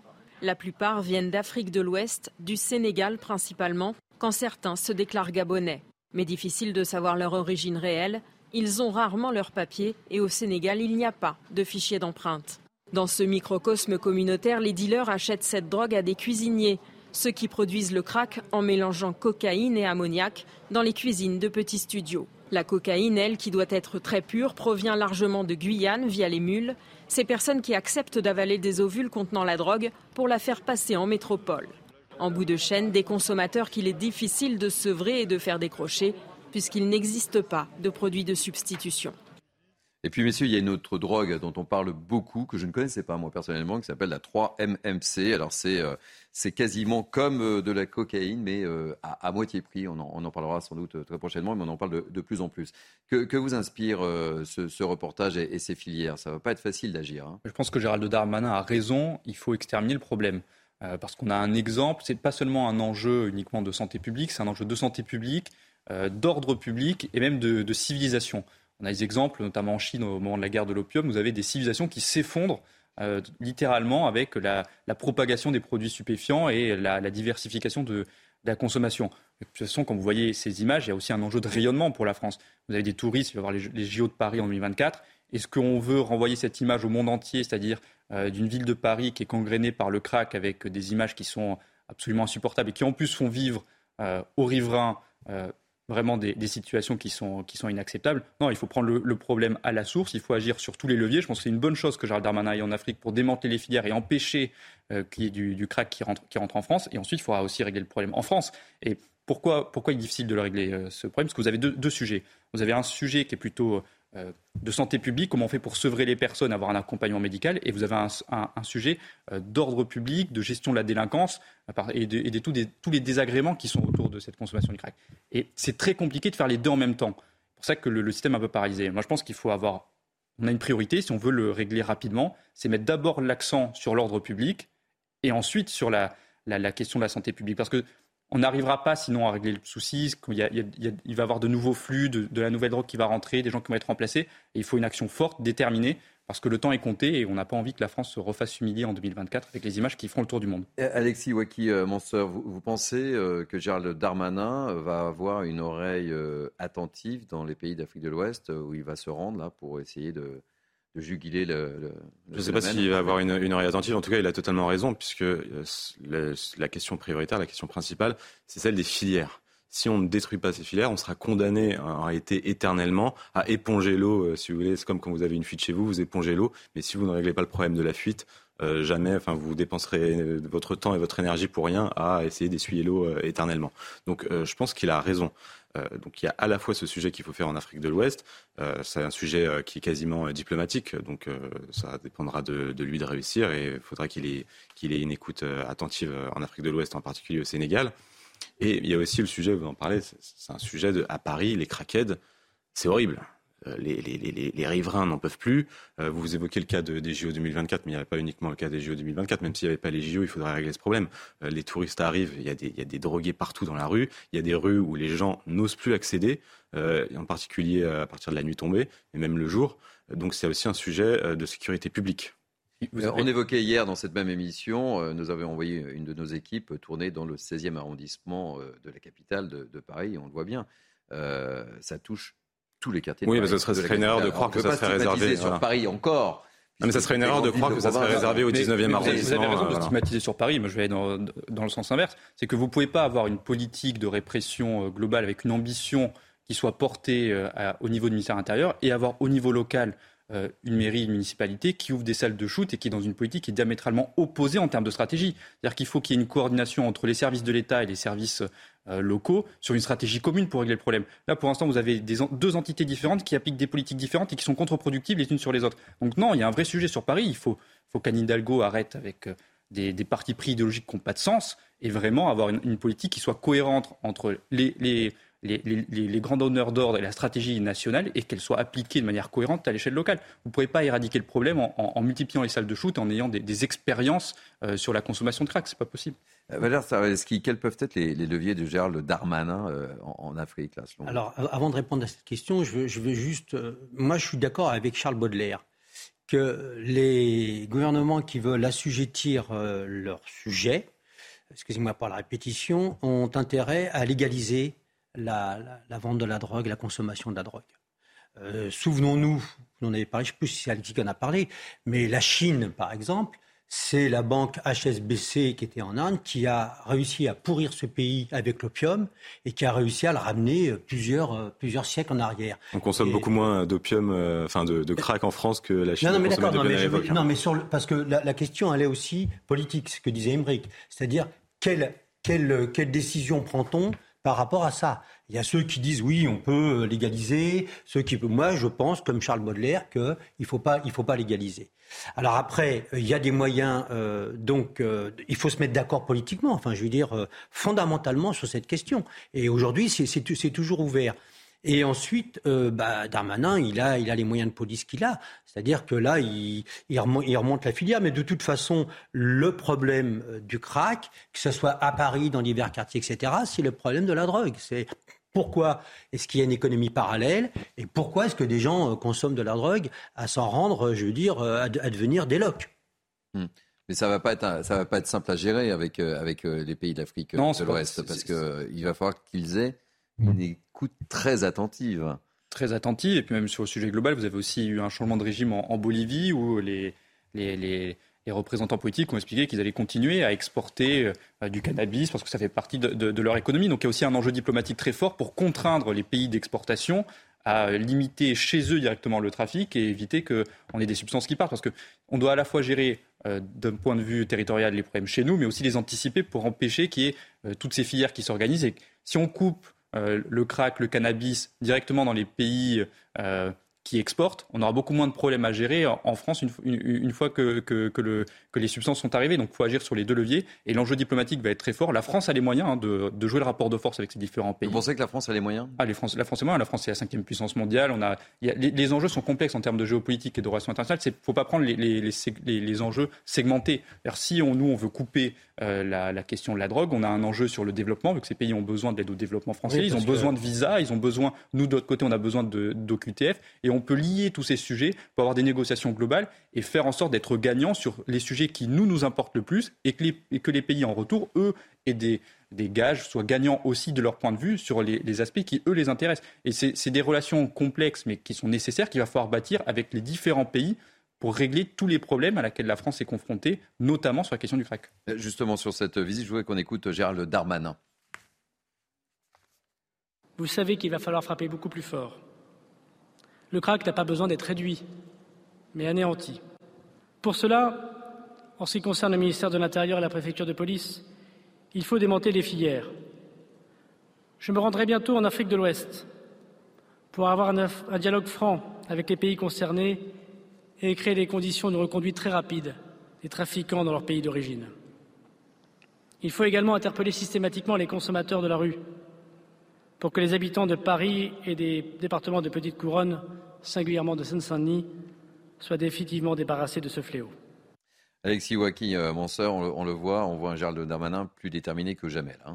Oui, on voit bien. Et puis on est grave, ferme. Euh, Le ton est grave, ferme, il a le soleil dans les yeux. On voit bien que le sujet, quand il parle des OQTF, que ça sera le, principal, son principal sujet en Afrique de l'Ouest, ça sera les laissés-passer consulaires. Ça sera en fait le fait de pouvoir ramener les trafiquants et ces craquettes qui sont dans la rue, ces drogués qui sont dans la rue, beaucoup plus facilement dans leur pays d'origine. Valère? Il y a toujours un problème économique dans la source. Et dans ces pays d'Afrique de l'Ouest ou ailleurs, il y a un problème économique. Et ça, on on peut pas y couper. Il faut, euh, euh je, pense qu'il faut arriver à, à dans, la négociation. Je sais pas, la, pratique policière ne peut pas tout régler. Il faut, vraiment régler aussi au niveau, au niveau politique, si on peut, et au niveau économique. Euh, il y a des pirates, je ne sais plus, c'est dans, dans l'Est d'Afrique. Si les pirates arraisonnent les, bateaux, euh, bah, c'est parce qu'ils ont perdu telle et telle, euh, source économique à, un moment donné. Donc il faut vraiment prendre le problème dans son ensemble, parce que sinon, on agit toujours en aval et pas suffisamment en amont. la noblesse de la politique, le rôle de la politique, euh, surtout pour la France qui, a toujours eu un rayonnement international, c'est de prendre tout ça en compte. Peut-être que ce sont des grands discours que je fais là, mais quand même, on peut, euh, sont pas des, des, grands discours. Il, y a des moyens de d'aider ces pays ou de faire en sorte que ces pays, euh, je veux dire, aient, des, des moyens économiques pour tarir la source. Je voulais vous donner quelques chiffres. Hein. Ce sont des chiffres du ministère de l'Intérieur. Euh, entre le 20 juillet et le 20 août, 128 euh, personnes ont été interpellées, soit trois fois plus que l'année dernière à la même période. Gérald Darmanin a également précisé que le volume de crack saisi en 15 jours correspond à la totalité du volume qui a été saisi pendant l'année 2021. Émeric euh, Guisset. Vous avez remarqué la différence de posture entre Gérald Darmanin et Emmanuel Macron sur les relations internationales? Oui. Ça change tout? Oui. En termes de symbole, de volonté de vouloir rentrer dans le rapport de force, de ne pas être dans euh, une forme d'aménagement raisonnable. On a un ferme là quand il annonce. Euh, ah mais ça change tout. Hein. Que quand vous regardez finalement, je pense qu'on en parlera dans la suite de l'émission. Le déplacement d'Emmanuel Macron en Algérie. On, évoquera le déplacement d'Emmanuel Macron. La, la, réalité, c'est que la nouvelle ère des relations internationales, c'est une ère de conflictualité. Il ne faut pas avoir peur de rentrer dans le rapport de force, d'être d'aboutir à des deals gagnant-gagnant, mais d'être initialement dans le rapport de force et d'être ferme. Si vous y allez directement en étant euh, la fleur au fusil, bisounours, vous n'aurez pas, euh, finalement, les, pays en face ne lâcheront pas et vous n'aurez pas de, de, gain véritablement dans, votre négociation. Moi, je pense que Gérald Darmanin, il a la bonne posture. Il faut être très ferme, il faut y aller, il faut être prêt à discuter, à faire des aménagements, à négocier. Après, c'est le cœur de négociation, gagner d'une côté et lâcher de l'autre. Mais la posture initiale, c'est celle de la fermeté, d'être très déterminé, parce que ça envoie un signal à la fois au pays, mais aussi aux délinquants. C'est-à-dire que c'était le grand fait de l'été avec euh, le karting à, à Fresnes c'est d'un point de vue symbolique quel message? Est-ce qu'on veut un message de fermeté pour jouer sur l'effet psychologique de la dissuasion ou est-ce qu'on est euh, plus euh, bienveillant et on perd cet effet dissuasif? Moi, je pense qu'il faut garder cet effet dissuasif et qu'il faut être ferme dans la posture, à minima initialement, pour permettre d'engager des rapports de force et être gagnant ensuite sur les négociations qui vont, qui vont s'enchaîner. Parce que quand Gérald Darmanin va aller en Afrique, il va pouvoir, il va gagner d'un côté, mais il va perdre de l'autre. C'est normal. C'est comme ça que, les relations internationales se passent. On, gagne d'un côté pour, lâcher du lest de l'autre. Mais initialement, il faut aller avec toute la détermination, toute la force et la puissance pour montrer qu'il ben, y a une volonté politique qui sera suivie d'actes et de résultats. Et c'est souvent les Français déplorent le manque de volonté politique, le manque de résultats et euh, le manque de mesures concrètes. Et c'est sur ces trois leviers où il faut avoir la continuité pour que véritablement on, ait des réponses concrètes et euh, renouer le lien entre le politique et le citoyen. Et on le voyait, euh, Valère Saraveski, hier, au cours du, reportage que nous avons effectué au sein du, 16e arrondissement de la, capitale. Mhm. C'est aussi une réponse à apporter aux habitants. Les habitants n'en peuvent plus. Ben, Ils ne savent plus quoi faire. Ça se passe devant leur porte. Oui, c'est, euh, je, je, je, dis, je répète que la sécurité est une véritable question. Alors peut-être que dans le 16e arrondissement, quoique la, cette insécurité ne se rajoute pas. il ne s'agissait pas de crack hein, dans le 16e, je viens de préciser. Mais... Euh, oui, ça ne se rajoute pas à l'insécurité sociale que vivent nos concitoyens pour, pour la plupart à laquelle on ajoute maintenant la sécurité climatique. Mais euh, c'est vrai que la question de la sécurité est une véritable question. Et euh, je pense que ça a été longtemps. Euh, on parlait de sentiment d'insécurité. Bah, quand on se fait dépouiller, quand on se fait attaquer, quand une femme peut pas peut pas prendre aller dans tel ou tel quartier à telle ou telle heure, ça n'est pas un sentiment d'insécurité. C'est une véritable insécurité. Et euh, comment Alexis Waki euh, Manseur, le maire du 16e, le signalait hier euh, au cours de ce reportage. C'est-à-dire qu'il voit les, les, les, trafiquants avec leurs leur bracelets électroniques aux yeux de tout le monde agir euh, tranquillement, euh, voilà, sereinement. Quel est votre, quel est votre, votre, sentiment? Bah, Je pense que la réponse, elle se trouve dans l'allocation de la police. Donc, où est-ce qu'on met la police et quelle mission on leur fait, on leur fait faire? Je pense qu'il y a énormément de lois qui ne devraient pas avoir, qui ne devraient pas exister. Euh, je pense que les policiers ne devraient pas à Paris. Par exemple, je sais que si vous avez vos écouteurs et que vous êtes en vélo, vous avez une amende de 90 euros par un policier. Bah, plutôt que, de, que ce policier il vous mette une amende parce que vous avez des écouteurs et que vous avez agressé personne, ça serait peut-être bien justement euh, de leur faire faire peut-être plus de rondes dans des quartiers où il y a des euh, drogués, où vous pouvez vous faire agresser juste en sortant de chez vous, juste parce que vous existez en réalité. Donc je pense qu'elle est plus, elle est là la réponse. Eh bien, écoutez, il y a une personne qui effectue sa rentrée des classes euh, aujourd'hui, c'est Jean-Luc Mélenchon. Je vous propose de suivre euh, son intervention. Il est à l'université d'été de la NUPES. C'est le discours de clôture. On le retrouve tout de suite en direct. Vous êtes bien sur CNews. Asseyez-vous, je vous en prie. J'espère que vous avez un chapeau. Merci à toutes celles et tous ceux qui ont, avant moi, pris la parole. Commencez pas à gueuler plus gros, plus fort. Là, on est retransmis. Ça vous ennuie pas que je commence Bon. Alors.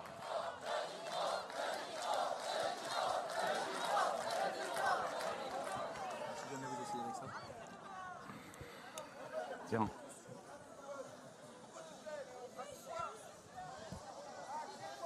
Partout dans le monde,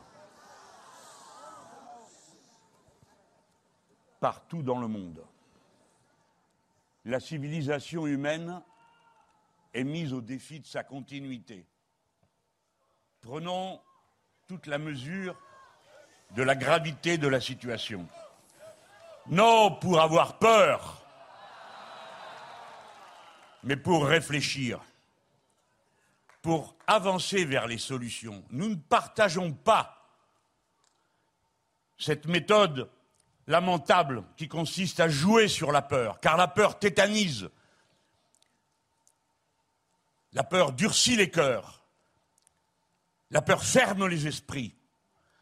Et face au défi, c'est le contraire qu'il faut faire. Ouvrir en grand son cœur pour entrer en empathie avec la planète elle-même.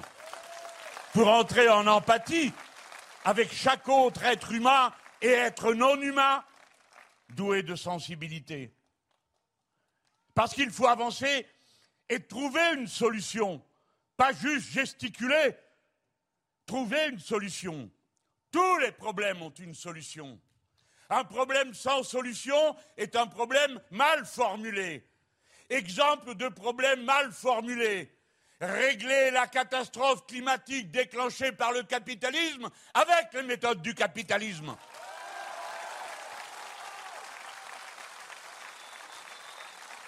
Le climat bifurque. Il détruit toutes les chaînes de production.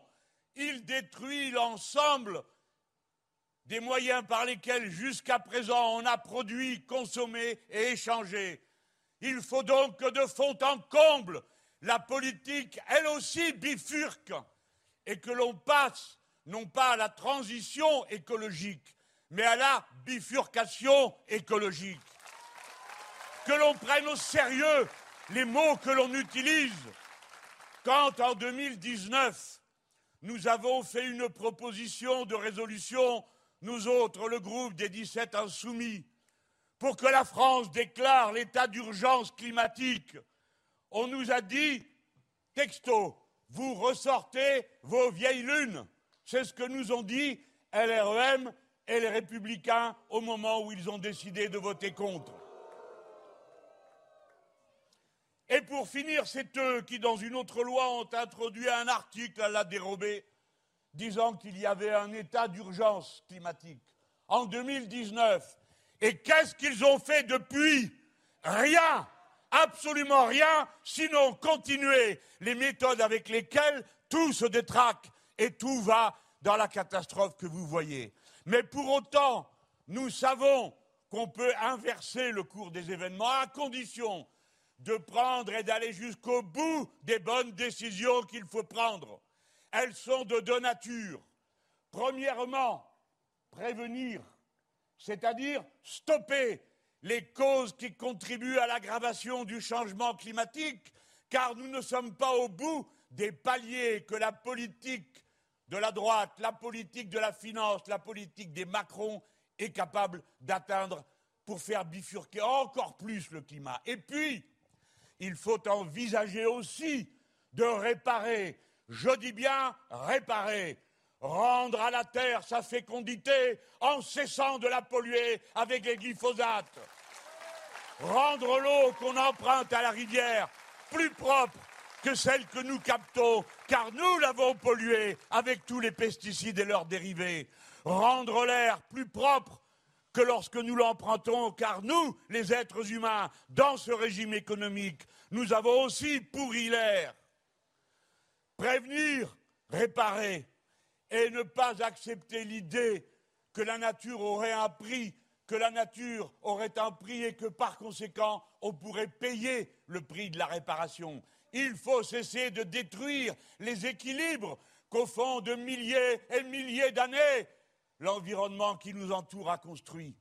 Il faut entrer en empathie et peut-être s'interroger sur le fait qu'en pensant qu'il y a d'un côté une nature et de l'autre côté une culture des êtres humains, nous pensons correctement la réalité. Car au moment où nous venons de vivre la plus grande sécheresse que la France ait jamais vécue depuis 500 ans, nous avons vu quand une forêt brûle quelque chose que nous avions du mal à mettre en mots. Et ce quelque chose, c'est que ce n'est pas la forêt qui brûle, c'est nous qui brûlons avec. Toute la part qui en nous est la forêt, toute la part qui en nous sont les animaux qui y vivent. Nous ne voulons plus de ce système. Et par conséquent, je le dis, comme je le répéterai dans un instant, l'union n'est possible dans notre famille qu'à la condition qu'elle se déploie dans l'inventivité, l'imagination d'une rupture complète avec le système capitaliste ces méthodes pourries et la cupidité infâme qui anime. Cet été, on brûlé 5000 hectares de forêt. 5000 hectares de nous-mêmes ont brûlé. Et pas seulement en France. Merci à ceux qui nous ont aidés des pays voisins. Mais je ne vous cache pas que je souffrais voyant ma patrie qui fabrique des avions être obligé d'en emprunter aux voisins quand c'est nous qui devrions en prêter, comme nous aurions dû courir à la rescousse de nos frères et sœurs algériens quant à brûler le 10% de la plus belle réserve de biodiversité qui est en Algérie. Car de ce point de vue, nous sommes une communauté humaine, une et indivisible, quand bien même nos nations sont différentes, et nous le savons il faut cesser de ne pas prendre au sérieux les mots qu'on emploie. Nous demandons que face à cette sécheresse, l'état de catastrophe naturelle soit déclaré pour que les dix millions de personnes dont la maison a craqué parce qu'on l'a construit stupidement sur de l'argile sans tenir compte d'aucune des alertes que les scientifiques et les politiques avaient lancées avant, comme nous l'avions fait. Dix millions de foyers qui se demandent ce qu'ils vont faire. L'état de catastrophe naturelle doit permettre de mettre à la charge des assurances qui ont tant profité de la crise, qui ont accumulé tant d'argent, de mettre la main à la poche et d'assumer les conséquences de leurs choix politiques néfastes.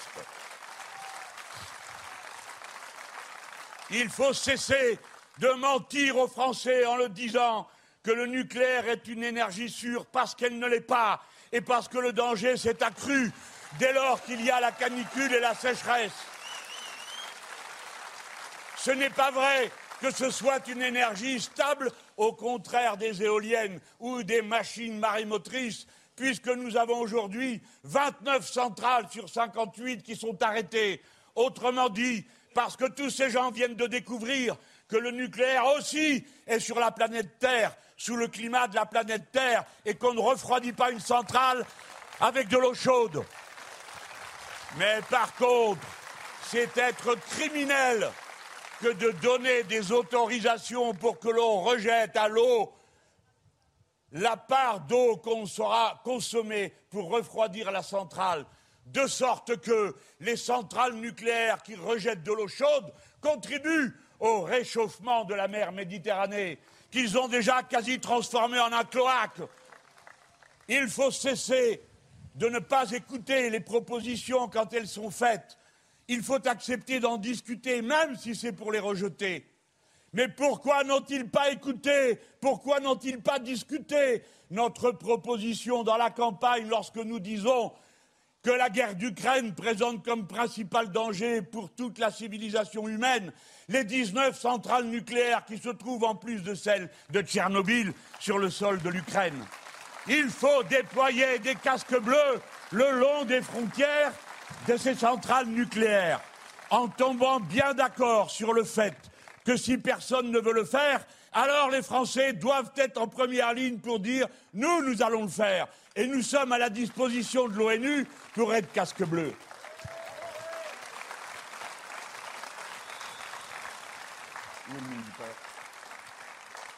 Eh, ils sont devenus fous, il n'y a plus de minuteurs. Voilà, je peux parler pendant des heures. Hein. Bon.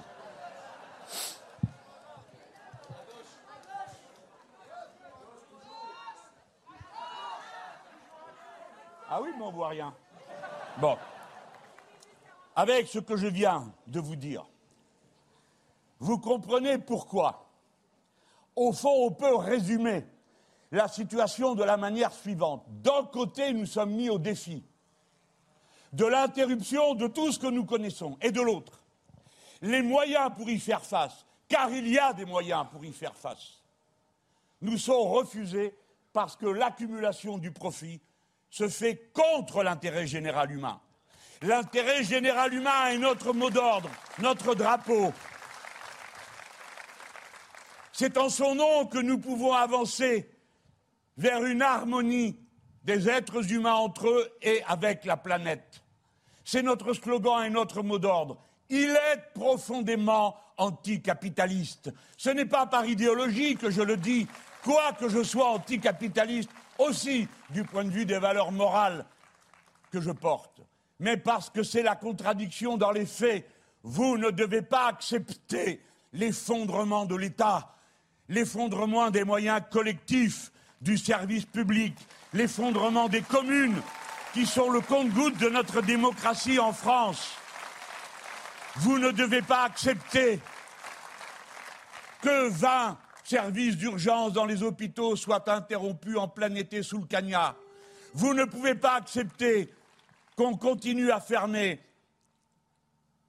une maternité tous les mois, comme ça a été le cas pendant 20 ans.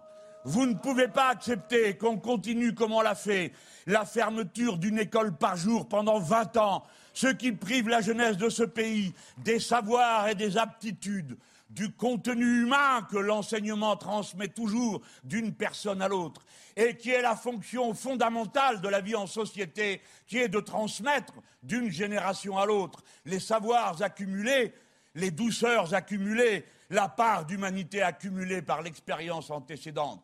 L'école est comme ce que nous avons de plus précieux, non seulement pour transmettre, mais pour penser à l'avenir, car aucun de nos sacrifices n'a de sens autrement qu'en se projetant sur nos enfants et la génération future. N'acceptez pas que l'on maltraite les jeunes gens, les étudiants, comme on les maltraite. Révoltez-vous, jeunes gens, puisqu'on veut changer votre statut de bourse. N'acceptez pas constituer partout où vous étudiez, où vous travaillez, vos assemblées citoyennes qui vous permettent de vous organiser pour entrer dans la lutte à laquelle je vous appelle de toutes mes forces. Oui, il n'y a aucun arrangement possible avec nous. Nous ne voulons plus de ces normes d'organisation. Nous ne voulons plus de l'effondrement de l'État. Nous ne voulons plus voir au moment où l'on a besoin de sécurité civile qu'on constate qu'il n'y a que 12 Canadaires dans ce pays et qu'un tiers est à l'arrêt parce qu'on ne l'a pas réparé. Nous voulons tout le contraire, éteindre dès l'origine les incendies et nous voulons aider les autres à éteindre leurs incendies. Au lieu d'aller trop tard après les Italiens en Algérie, alors que nous avions recommandé dans la campagne qu'on y aille tout de suite pour négocier d'une manière égalitaire et respectueuse mutuellement, que les Algériens nous vendent du pétrole et du gaz, même si nous n'aimons pas ces énergies, mais nous en avons besoin aujourd'hui, qu'ils nous les vendent à des prix libérés de la spéculation du marché international, en contrepartie de quoi nous leur vendrions à prix libéré de la spéculation internationale les céréales dont ils ont besoin, puisque 20% de ces céréales viennent de France. Enfin, un échange égalitaire, respectueux mutuellement, où personne ne fait la leçon à l'autre et ne prend des grands airs pour faire à celui-ci, à celle-là, des leçons qu'on ferait bien de s'appliquer à soi-même. Si vous avez peur que le service public s'effondre, alors commencez par garder ce qui s'y trouve. Il y a 800 000 précaires dans les trois fonctions publiques. Titularisez-les immédiatement, parce qu'alors ils resteront. Ce que ne veulent plus faire les gens, c'est faire des heures de trajet pour être payés avec des salaires qui ne leur permettent pas de vivre.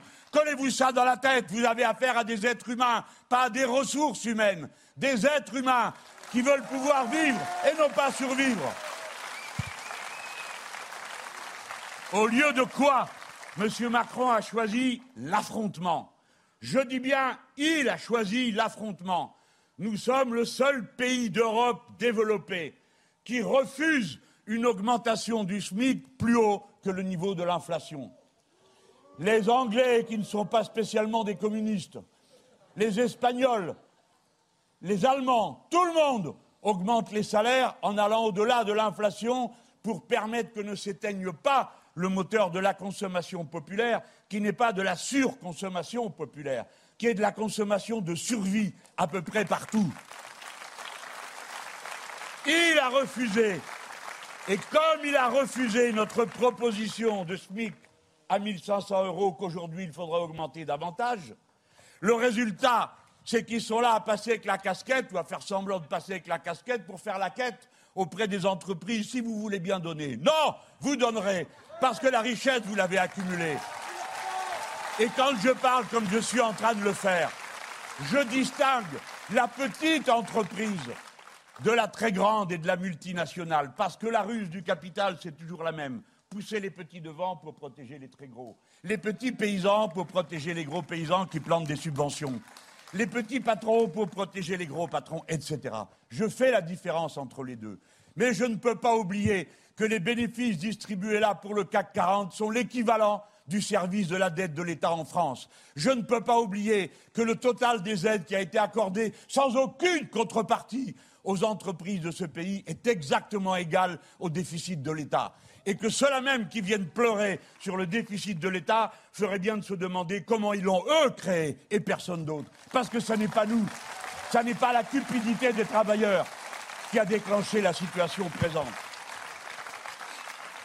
Il a refusé l'augmentation des salaires. Si on l'avait fait, comme je l'ai dit, avec le SMIC, alors on pouvait convoquer, je dis bien convoquer, par branche les syndicats ouvriers et patronaux pour avoir la discussion pour réévaluer tous les salaires. Parce que si le SMIC était passé à 1500 euros, il aurait fallu rediscuter toute la grille des salaires. Et en rediscutant toute la grille des salaires, on aurait été obligé de rediscuter la répartition entre capital et travail sur les bénéfices de l'entreprise. Au lieu de quoi, Madame Borne, qui vient de se réveiller apparemment, après l'été, nous dit qu'elle préfère quand les entreprises veulent bien, quand elles le peuvent, partager les bénéfices. Elle dit Je ne ferme pas la porte, parce qu'il y a une porte, à taxer les super profits. Nous, les portes, on connaît, on a plutôt tendance à les enfoncer, mais admettons, nous ferons toc-toc. Elle dit il faut baisser les prix et donner du pouvoir d'achat aux salariés. Comment vous comptez obtenir ce résultat? En passant votre casquette? Bien sûr que non. Et elle dit certaines d'entre elles, d'entreprises, ont déjà pris des engagements. Nous attendons de savoir lesquels. Et elle ajoute Nous veillerons à ce qu'ils soient respectés.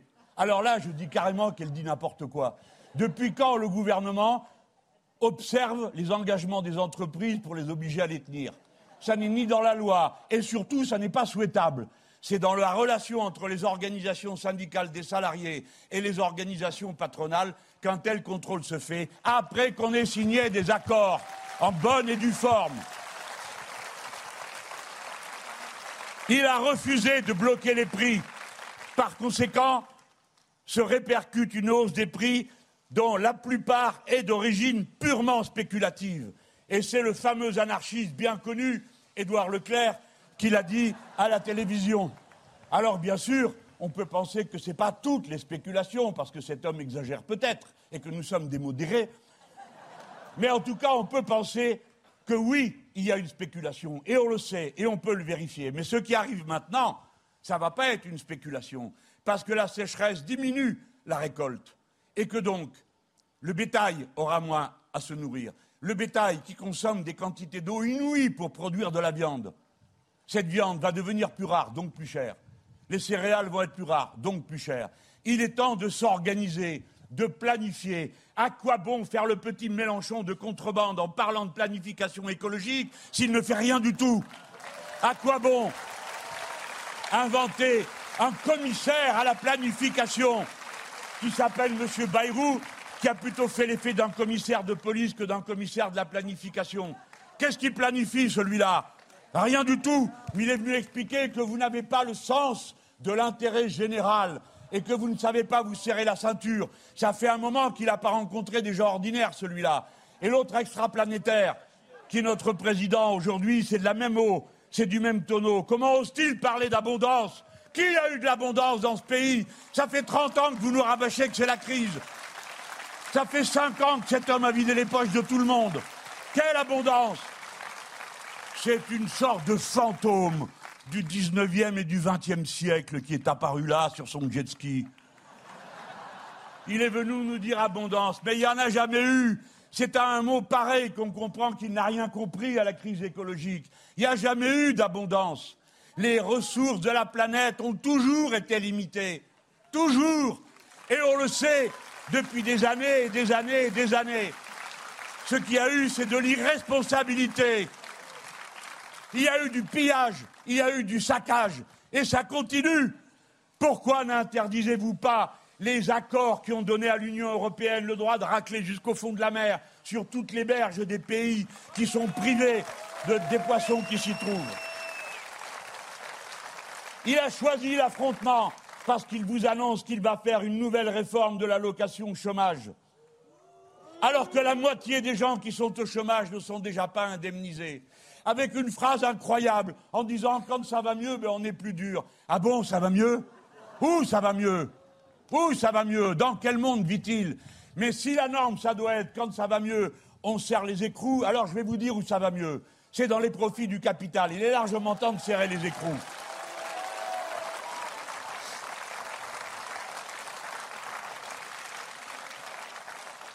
Autrement dit, on ne peut pas faire face à l'ampleur de la crise qui résulte du climat, si on ne s'en donne pas les moyens. Or, les moyens sont trustés par quelques-uns. Il faut donc un partage énergique et fondamental entre le capital, le travail et, d'une manière générale, toute la société. Car il n'y a pas que le travail. Dans un pays où il y a 6 millions de chômeurs, dans un pays où il y a, nous dit-on, 10 millions de personnes à l'aide alimentaire, dans un pays où il y a des millions de retraités, dans un pays où il y a deux millions d'étudiants, et tant mieux, peut-être n'y en a-t-il pas assez, il en faut davantage. Alors tout cela, quoi qu'il ne soit pas au travail, dans un contrat de travail, ils sont appelés à la lutte comme les autres. Ils doivent y prendre leur place. Je dis bien tous, les retraités, les étudiants, les lycéens, les chômeurs. La lutte a besoin de toutes les énergies, de toutes les personnes et pas seulement d'une avant-garde ici ou là. Le partage des richesses est la question clé. Je vous l'ai montré tout à l'heure. Le déficit de l'État correspond aux cadeaux qui ont été faits aux entreprises. Les bénéfices des sociétés correspondent exactement à la part de l'argent qui a été distribué. Ces chiffres se retrouvent, ils sont sans appel. Regardez ce qu'est devenu l'Angleterre, grand pays dévasté par le libéralisme, où plus rien ne marche. Eh bien, nous en prenons le chemin. Nous sommes en voie de tiers-mondisation quant à l'hôpital, quant à l'école, quant à la sécurité civile. C'est cette pente qu'il faut renverser. Nous en avons les moyens et nous irons les chercher là où ils se trouvent. C'est la raison pour laquelle au nom de l'intérêt général de notre pays. Il est temps de taxer les profiteurs de crise qui se sont enrichis grossièrement pendant cette période. Il faut les taxer. Il faut augmenter la contribution des très grandes entreprises au financement de la vie collective. Quand même, quand les États-Unis d'Amérique augmentent de 6 points leur taxe sur l'entreprise, qu'on n'aille pas de nous dire que c'est devenu un État chaviste tout de même, non? Bon, alors, on pourrait peut-être aussi en France se demander si ce n'est pas le moment de renverser la pente qui fait qu'au cours des 30 dernières années, on a dû passer de 44 ou 45% du taux de taxe à 25 ou à moins de 25 aujourd'hui. Parce que nous sommes en danger tous, autant qu'on est. Et que l'on soit entrepreneur, salarié, et surtout la production elle-même est mise en cause. Donc on peut. Comment se fait-il que la France soit le seul pays qui ne le fait pas, qui n'augmente pas le salaire minimum comme c'est le cas des autres pays développés, qui ne crée pas une nouvelle fiscalité par rapport aux bénéfices des entreprises? En la différenciant, bien sûr, selon qu'elle va en dividendes ou qu'elle est en investissement. Mais ces gens ont rempli leur poche d'une manière incroyable et on n'en retrouve pas la trace dans l'investissement. Ils n'ont pas augmenté les salaires, on le sait, mais ils n'ont pas non plus acheté des machines, mais ils n'ont pas non plus fait baisser les prix. Ils ont accumulé et cet argent accumulé n'est pas dans la production, dans le changement des machines dont nous avons besoin pour faire la bifurcation écologique dans l'innovation à laquelle il faut sacrifier autant d'argent qu'on peut pour produire autrement et cesser certaines productions. Il ne faut plus produire de plastique, il faut produire du plastique biosourcé. Parce que le plastique, vous le retrouvez dans la neige, dans l'eau, dans toutes vos consommations. Nous avons besoin de plastique biosourcé. Il faut arrêter les autres productions. Évidemment, il faut que l'un se fasse pendant qu'on fait l'autre. Évidemment. Mais dites donc, on nous avait fait le même raisonnement à propos de l'énergie. On nous avait dit, vous allez mettre la France dans le noir. Non, c'est vous qui êtes en train de la mettre dans le noir. Parce que vous avez tout mis Voilà, c'était le discours euh, de rentrée des classes de Jean-Luc Mélenchon depuis euh, Châteauneuf-sur-Isère aux universités d'été euh, de la NUPS. On va faire un petit tour de table avec mes invités, Alexis Waki-Manseur, Émeric Guisset et Valère Starveletsky.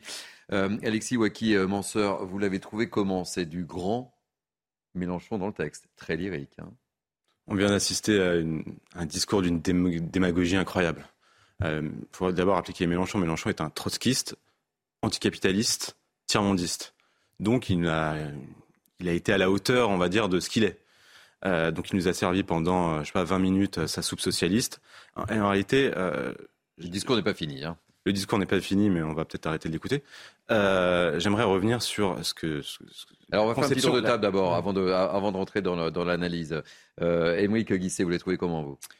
C'est le grand tribun Jean-Luc Mélenchon. Sur la forme, euh, c'est euh, magnificent, euh, très lyrique.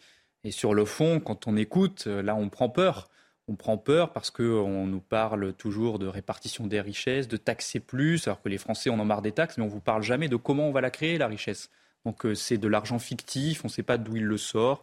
Euh, on voit la petite touche maintenant animaliste. Il faut prendre soin de tous les êtres euh, qui ressentent une sensibilité. je pense que Jean-Luc Mélenchon continue dans le naufrage de la gauche. Et si la gauche suit Jean-Luc Mélenchon, euh, la gauche va continuer dans ce naufrage, qui est un naufrage électoral et idéologique. Et on, a du mal à imaginer l'issue d'une telle dérive. Valère Staraleski. Alors, sur la forme, c'est quand même pas Winston Churchill. Hein. C'est pas, c'est pas ça. Moi, je suis pas très sensible à, à son, à son art oratoire. Euh, par contre, euh, il dit, il commence en disant qu'il y a des solutions, mais en tout cas là, je les ai pas entendues les solutions.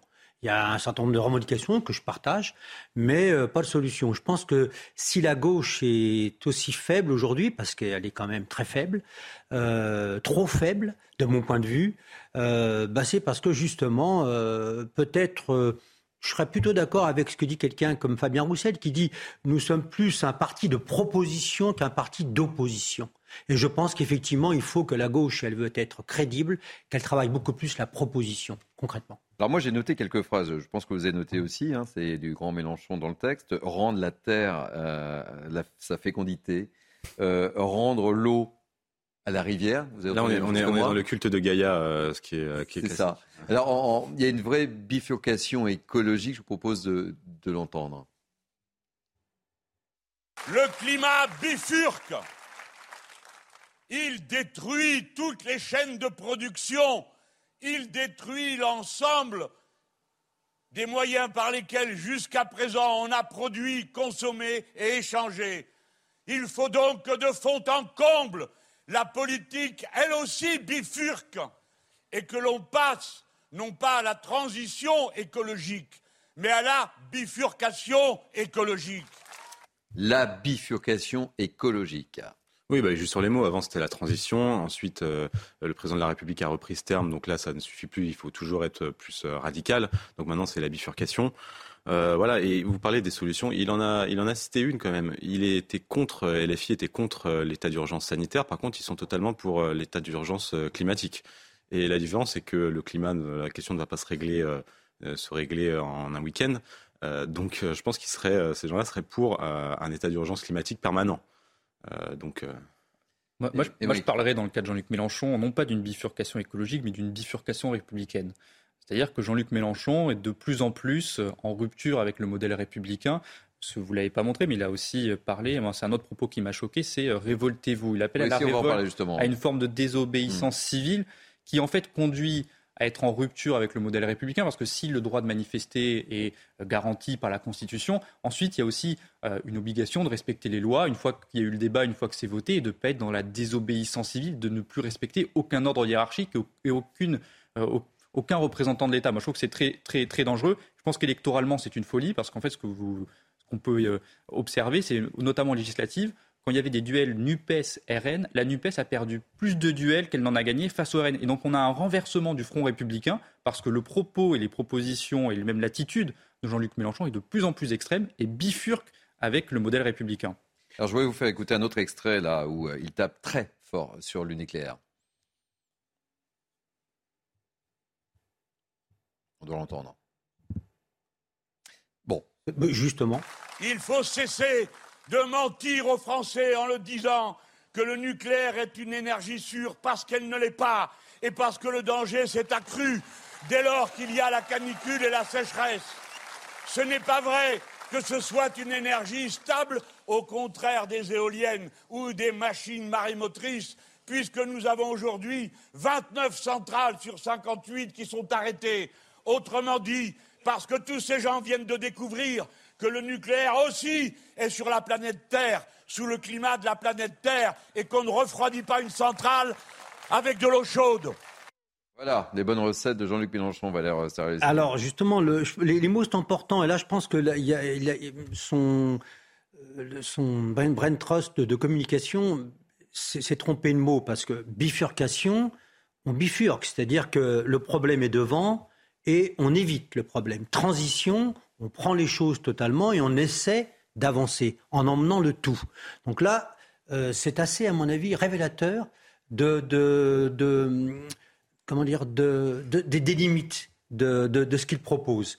Parce que pour, le nucléaire, quand même, euh, aujourd'hui, on sait très bien que euh, on a besoin de nucléaire, y compris des écologistes, pas forcément politiques. Hein, euh, les écologistes disent qu'effectivement, pendant 30-40 ans, on aura besoin de nucléaire parce que, parce que zéro carbone. Alors après, lui, il a quand même appartenu à des gouvernements qui ont euh, abandonné la, la, la recherche, euh, l'investissement dans, dans, dans, cette énergie qui, qui a fait quand même que la France a une indépendance, y compris économique, parce que l'électricité moins chère, plus sûre, etc. Donc là, cesser de mentir aux Français, je trouve que c'est là, c'est limite démagogique. Hein. C'est limite démagogique. Je terminerai en disant, euh, comme la bifurcation, on peut être anticapitaliste. Moi, euh, le capitalisme, je pense qu'il a fait son temps. Il a fait son temps du point de vue de la démocratie. Il a fait son temps d'un, bon voilà, il a, comme disait Marx, pendant deux siècles, il a créé la richesse, etc. Et maintenant, il faut effectivement travailler à, il faut inventer quelque chose qui dépasse. Mais euh, quand on est anti, c'est comme la bifurcation. On, évite le problème, on évite de, le traiter euh, complètement. Voilà. Et l'autre extrait que j'aimerais vous faire écouter, et, vous en parliez, euh, Émile Guisset, il s'est adressé aux jeunes, et vous savez qu'il a appelé un mouvement à la rentrée. Euh, on, l'écoute. L'école est comme ce que nous avons de plus précieux, non seulement pour transmettre, mais pour penser à l'avenir, car aucun de nos sacrifices n'a de sens autrement qu'en se projetant sur nos enfants et la génération future. N'acceptez pas que l'on maltraite les jeunes gens, les étudiants, comme on les maltraite. Révoltez-vous, jeunes gens, puisqu'on veut changer votre statut de bourse.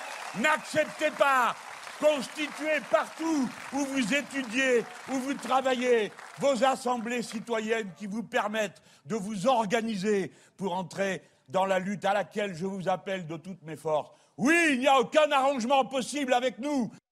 Il est en forme, Jean-Luc Mélenchon, il appelle à la révolte. Hein.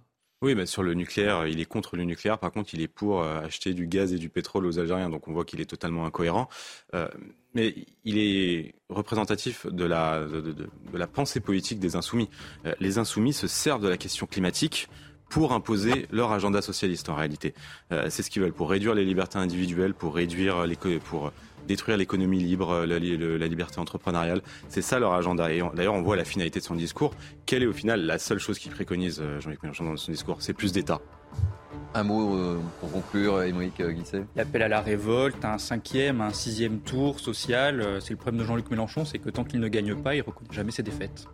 Et le mot de la fin, mon cher Valère Il dit il n'y aura pas d'arrangement avec nous le propre de la politique, c'est quand même de travailler ensemble dans la cité pour trouver des solutions. Donc euh, je partage un certain nombre de ces points de vue, mais il n'y aura pas d'arrangement avec nous. Si, il faut euh, qu'on arrive à se mettre d'accord pour avancer des, solutions. Messieurs, merci. C'était un plaisir de vous avoir avec moi ce matin. Midi News Weekend se poursuit jusqu'à 13h. On se retrouve avec de nouveaux invités dans quelques instants. Belle journée sur CNews. À tout de suite.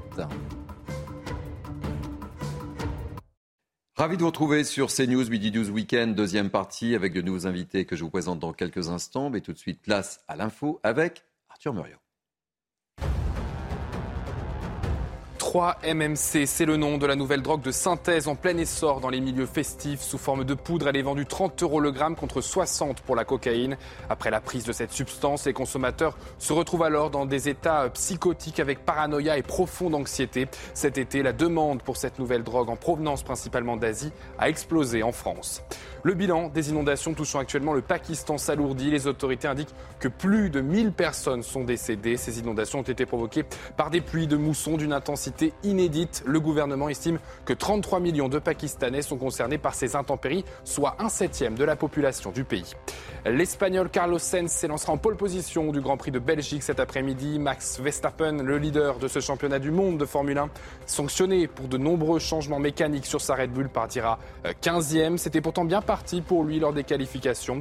La course sera à suivre dès 15h sur Canal+. Merci beaucoup Arthur. On vous retrouve dans 30 minutes. Place donc et suite à Midi News Weekend avec euh, mes nouveaux invités. Nous sommes ensemble jusqu'à 13h j'accueille avec beaucoup de plaisir Naïma Mfadel, essayiste et consultante. Soyez la bienvenue, chère Naïma. Bonjour. J'accueille avec beaucoup de plaisir euh, Nathan Dever, agrégé de philosophie, éditeur à la règle de jeu. Soyez le bienvenu aussi. Bonjour. Merci. Et Jérôme Jiménez, porte-parole Île-de-France, UNSA, police, soyez le bienvenu. Naïma, messieurs, nous allons parler de la rentrée scolaire à quatre jours de cette fameuse rentrée scolaire. Cette inquiétude qui grandit chez les parents d'élèves, la pénurie d'enseignants, 4000 places euh, vacantes sur 27 000 postes ouverts. On est en direct avec Elisabeth Costagliola, qui est présidente régionale de l'Union des associations de parents d'élèves de l'enseignement public en région Pays de Loire. Elisabeth Costagliola, merci d'être en direct euh, avec nous. Je disais qu'il y avait une énorme inquiétude des parents d'élèves en cette rentrée 2022. Vous me confirmez les choses? Euh, bien entendu, bonjour tout le monde, bonjour à vos invités. Euh, oui, il y a une grosse inquiétude parce que euh, nous ne savons pas du tout où nous allons, nous allons pour nos enfants. Euh, les, les, postes, on avait envisagé, lorsqu'il y a eu le concours, on pensait qu'il allait y avoir beaucoup de, un manque énorme d'enseignants. et en fait, euh, bah, on, a reconnu qu'il en manquait une, environ 4000. Euh, donc c'est une grosse, une grosse difficulté pour les familles parce qu'on voit comment ça s'est passé l'année dernière. En plus, on a eu la problématique du Covid quand même qui est, qui est très importante. Et, euh, et cette rentrée, euh, inquiète encore plus parce qu'elle est dans un, ça se situe dans une, situation compliquée euh, financièrement pour beaucoup de familles. Euh, donc, euh, on ne sait pas du tout comment, ça va se passer. En, en ce qui me concerne, j'ai rendez-vous avec la rectrice la semaine prochaine, mais avant la rentrée. Donc, on ne connaîtra pas encore la situation dans les établissements. apparemment, il nous assure que tout va bien se passer, mais ça, il n'empêche qu'on est très inquiet. Alors, ce qui vous inquiète aussi, c'est que en fait, l'éducation nationale veut boucher les trous, si je puis me permettre, avec des, contractuels formés en, à peine quatre jours. C'est ça qui vous inquiète hein? Alors, euh, c'est pas vraiment qu'ils soient formés en quelques jours, c'est que en fait les, contractuels, euh, pour nous, ce qu'on reproche, c'est qu'ils privilégient les contractuels, sachant que bon, bah, y a eu quand même un concours. Le concours, on sait que les résultats sont très bons euh, et il y a des listes complémentaires. Et, on se demande pourquoi est-ce qu'on ne prend pas à ce moment-là dans ces listes complémentaires, puisque euh, en réalité, ce sont quand même des jeunes qui ont suivi une formation. Donc, euh, bon, bah, ça serait quand même nettement préférable. Voilà. Je vous garde avec nous. Je vais faire réagir mes, mes invités. Naïma M. Fadel, vous, vous comprenez cette inquiétude des parents d'élèves à quelques jours de la rentrée scolaire? Oui, je la comprends, d'autant plus que moi-même, je suis euh, parent d'élèves, mais ce n'est pas d'aujourd'hui qu'existe ce problème. Euh, ce problème, on voit bien que notre pays n'a pas anticipé depuis des années, en fait. Euh, depuis 15 ans, les écoles rencontrent des difficultés de présence des enseignants. Et on bouche effectivement les, trous et on prend des contractuels. J'étais moi-même donc délégué du préfet des Yvelines au Val-Fouré, où on avait des contractuels et euh, souvent des personnes qui n'avaient qu'un BTS. Enfin, c'est pas, euh, j'ai rien contre les BTS, mais pour enseigner à nos, à nos, enfants, pour transmettre des connaissances et des savoirs et avoir une certaine pédagogie, il faut avoir quand même euh, une, formation euh, qui leur permette aisément de faire face aux demandes des enfants. Donc effectivement, c'est inquiétant et on, constate encore une fois que pour tout, toutes les missions régaliennes de l'État, on n'a pas anticipé.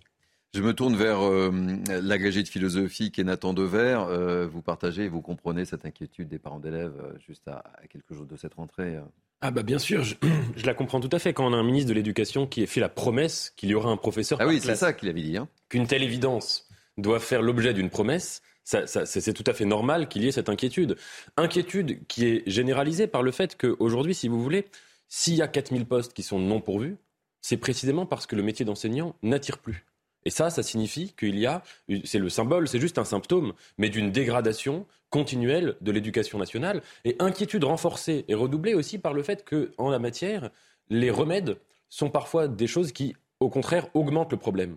Quand vous avez eu, euh, il y a quelques mois, le job dating dans certaines académies, c'est-à-dire des situations où on a recruté des professeurs euh, en quelques minutes, quelques dizaines de minutes, euh, sur la base de, juste de, de, personnes qui avaient fait une licence, je crois. Quand vous faites appel à des personnes qui ne sont pas formées, c'est pas bon pour les professeurs, parce que pour les professeurs, ça va être extrêmement difficile. C'est pas un métier qui s'improvise. C'est difficile d'être en contact avec une classe. De... Ça s'apprend pas. Et vu le contexte du moment, c'est de plus en plus difficile. Hein. Exactement, c'est de plus en plus difficile. Et puis, c'est vraiment un métier qui, qui, ne, qui ne peut pas, euh, qui, ne peut pas être ubérisé, en fait. L'éducation nationale, c'est peut-être le dernier, enfin c'est peut-être pas le seul, mais c'est un des, des, grands secteurs de la vie professionnelle qu'on ne peut pas ubériser. Et quand on voit en effet perte d'attractivité plus en quelque sorte ubérisation, j'emploie ce, concept avec des guillemets parce que ce n'est pas totalement une ubérisation, mais en tout cas une flexibilisation euh, du, marché de l'enseignement, euh, c'est extrêmement inquiétant et donc je, comprends cela. Il faudra ajouter une chose, c'est qu'en général à l'automne, vous avez des vagues de démission de professeurs qui sont dues au fait que les conditions de travail se dégradant, euh, il y a beaucoup de professeurs qui partent. Donc si vous voulez qu'il y ait une telle pénurie de professeurs dès le début de l'année, c'est problématique. Pour donner un chiffre juste, là on a seulement cette année 84% de postes pourvus. Et l'année dernière, on était à 94. Donc, si vous voulez, il y a vraiment eu une, chute qui est euh, très significative. Jérôme Jiménez, je ne m'adresse pas aux policiers, mais l'homme que vous êtes. Hein. Très inquiétant. Et en plus, on a un petit peu le double problème aujourd'hui, puisqu'on a un manque euh, cruel de professeurs. On a également un manque, et je pense notamment aux zones rurales, euh, avec ces chauffeurs de bus scolaires qui vont être manquants. Ah oui, le transport scolaire. oui, voilà, si on rajoute tout ça, ça peut être un peu inquiétant. Et comme le disait très bien Naïma, euh, je me permets, elle, elle avait complètement raison, puisque ce n'est pas un problème nouveau, puisque Déjà, on le vit régulièrement. Quand on a nos enfants qui sont scolarisés, des manques de profs ou des profs non remplacés, c'est récurrent. Donc oui, on peut être inquiet par rapport à, ces chiffres et le fait que le métier ne soit plus attractif comme d'autres professions, comme la police nationale, comme les infirmiers, comme les pompiers. Il faut se poser les bonnes questions. Pourquoi ces métiers n'attirent plus? Euh, Elisabeth Costa-Guiola, qu'est-ce que vous espérez? Qu'est-ce que vous attendez? Eh ben, ce qu'on espère, c'est déjà essayer d'attirer les, les, jeunes professeurs parce que quand on entend qu'ils vont être revalorisés euh, à partir de la rentrée 2023, quand même, on a, ils avaient annoncé 2023, mais non, ils parlent bien de la rentrée, euh, on se rend bien compte que c'est c'est pas ça qui va les attirer. Et euh, c'est une, profession qui est très difficile, avec des problématiques très compliquées de, de tablettes, de téléphones qui se rajoutent à tout le reste. Moi, j'ai surtout des remontées de familles qui sont inquiètes concernant euh, les problèmes de cantine, parce que la cantine va être très chère. Euh, On l'a évoqué d'ailleurs, le prix de la cantine. Hein. Voilà, les classes moyennes sont très très impactées par ça. Euh, on met souvent en avant le problème de, de, la rentrée scolaire concernant le matériel scolaire mais les parents sont plus inquiets pour tout ce qui est accompagnement, pour tout ce qui est cantine. Et c'est vrai que c'est un gros problème, mais le, premier problème, en fait, c'est euh, le problème d'enseignants. Et, effectivement, ça n'attire plus les jeunes, et on les comprend. Alors, ce qu'on voit, c'est des, jeunes qui sont passionnés. Euh, c'est ça qui est incroyable, c'est que j'ai rencontré des, jeunes enseignants euh, qui, qui, ne vont pas dans le secteur public, privé plutôt, qui préfèrent enseigner parce que c'est une vocation. Et cela, euh, c'est quand même incroyable de se dire qu'ils choisissent cette profession parce qu'ils ont la foi. Et à côté de ça, ils ont des enseignants qui, font, qui sont enseignants euh, par défaut parce qu'ils n'ont pas le choix et ils sont obligés de faire quelque chose. Et c'est un petit peu désolant, quoi, parce que c'est un très beau métier. Et, et si on rate ça au début d'une vie, euh, ça entraîne beaucoup de choses, beaucoup de, surtout des, scolarisations après et plein de choses. Quoi.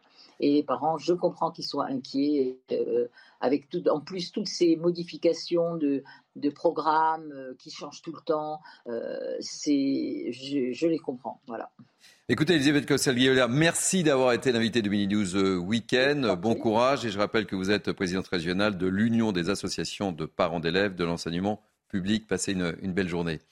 Naïma euh, M. Fadel, ça va être une rentrée très difficile, on, l'évoque. Hein, euh, problème euh, des enseignants, formation, problème de transport, enfin bon voilà. La rentrée va être très très difficile et effectivement tout le monde est touché, tout le monde est impacté, comme vous l'avez dit tout à l'heure, hein, que ce soit le, le personnel soignant, les policiers, effectivement, eh ben, les enseignants. Les... Vous vous rendez compte, les chauffeurs de car, mais pourquoi les chauffeurs de car? Il faut voir aussi les conditions qu'ils rencontrent au quotidien ils se font insulter, ils se font agresser. En fait, le problème, j'ai le sentiment qu'à un moment, euh, il faudra bien que dans notre pays, on ait un réel diagnostic sans tabou. Pourquoi aujourd'hui il n'y a plus cette vocation? Ou même des, personnes qui ont envie d'être soignants mais qui n'y croient pas?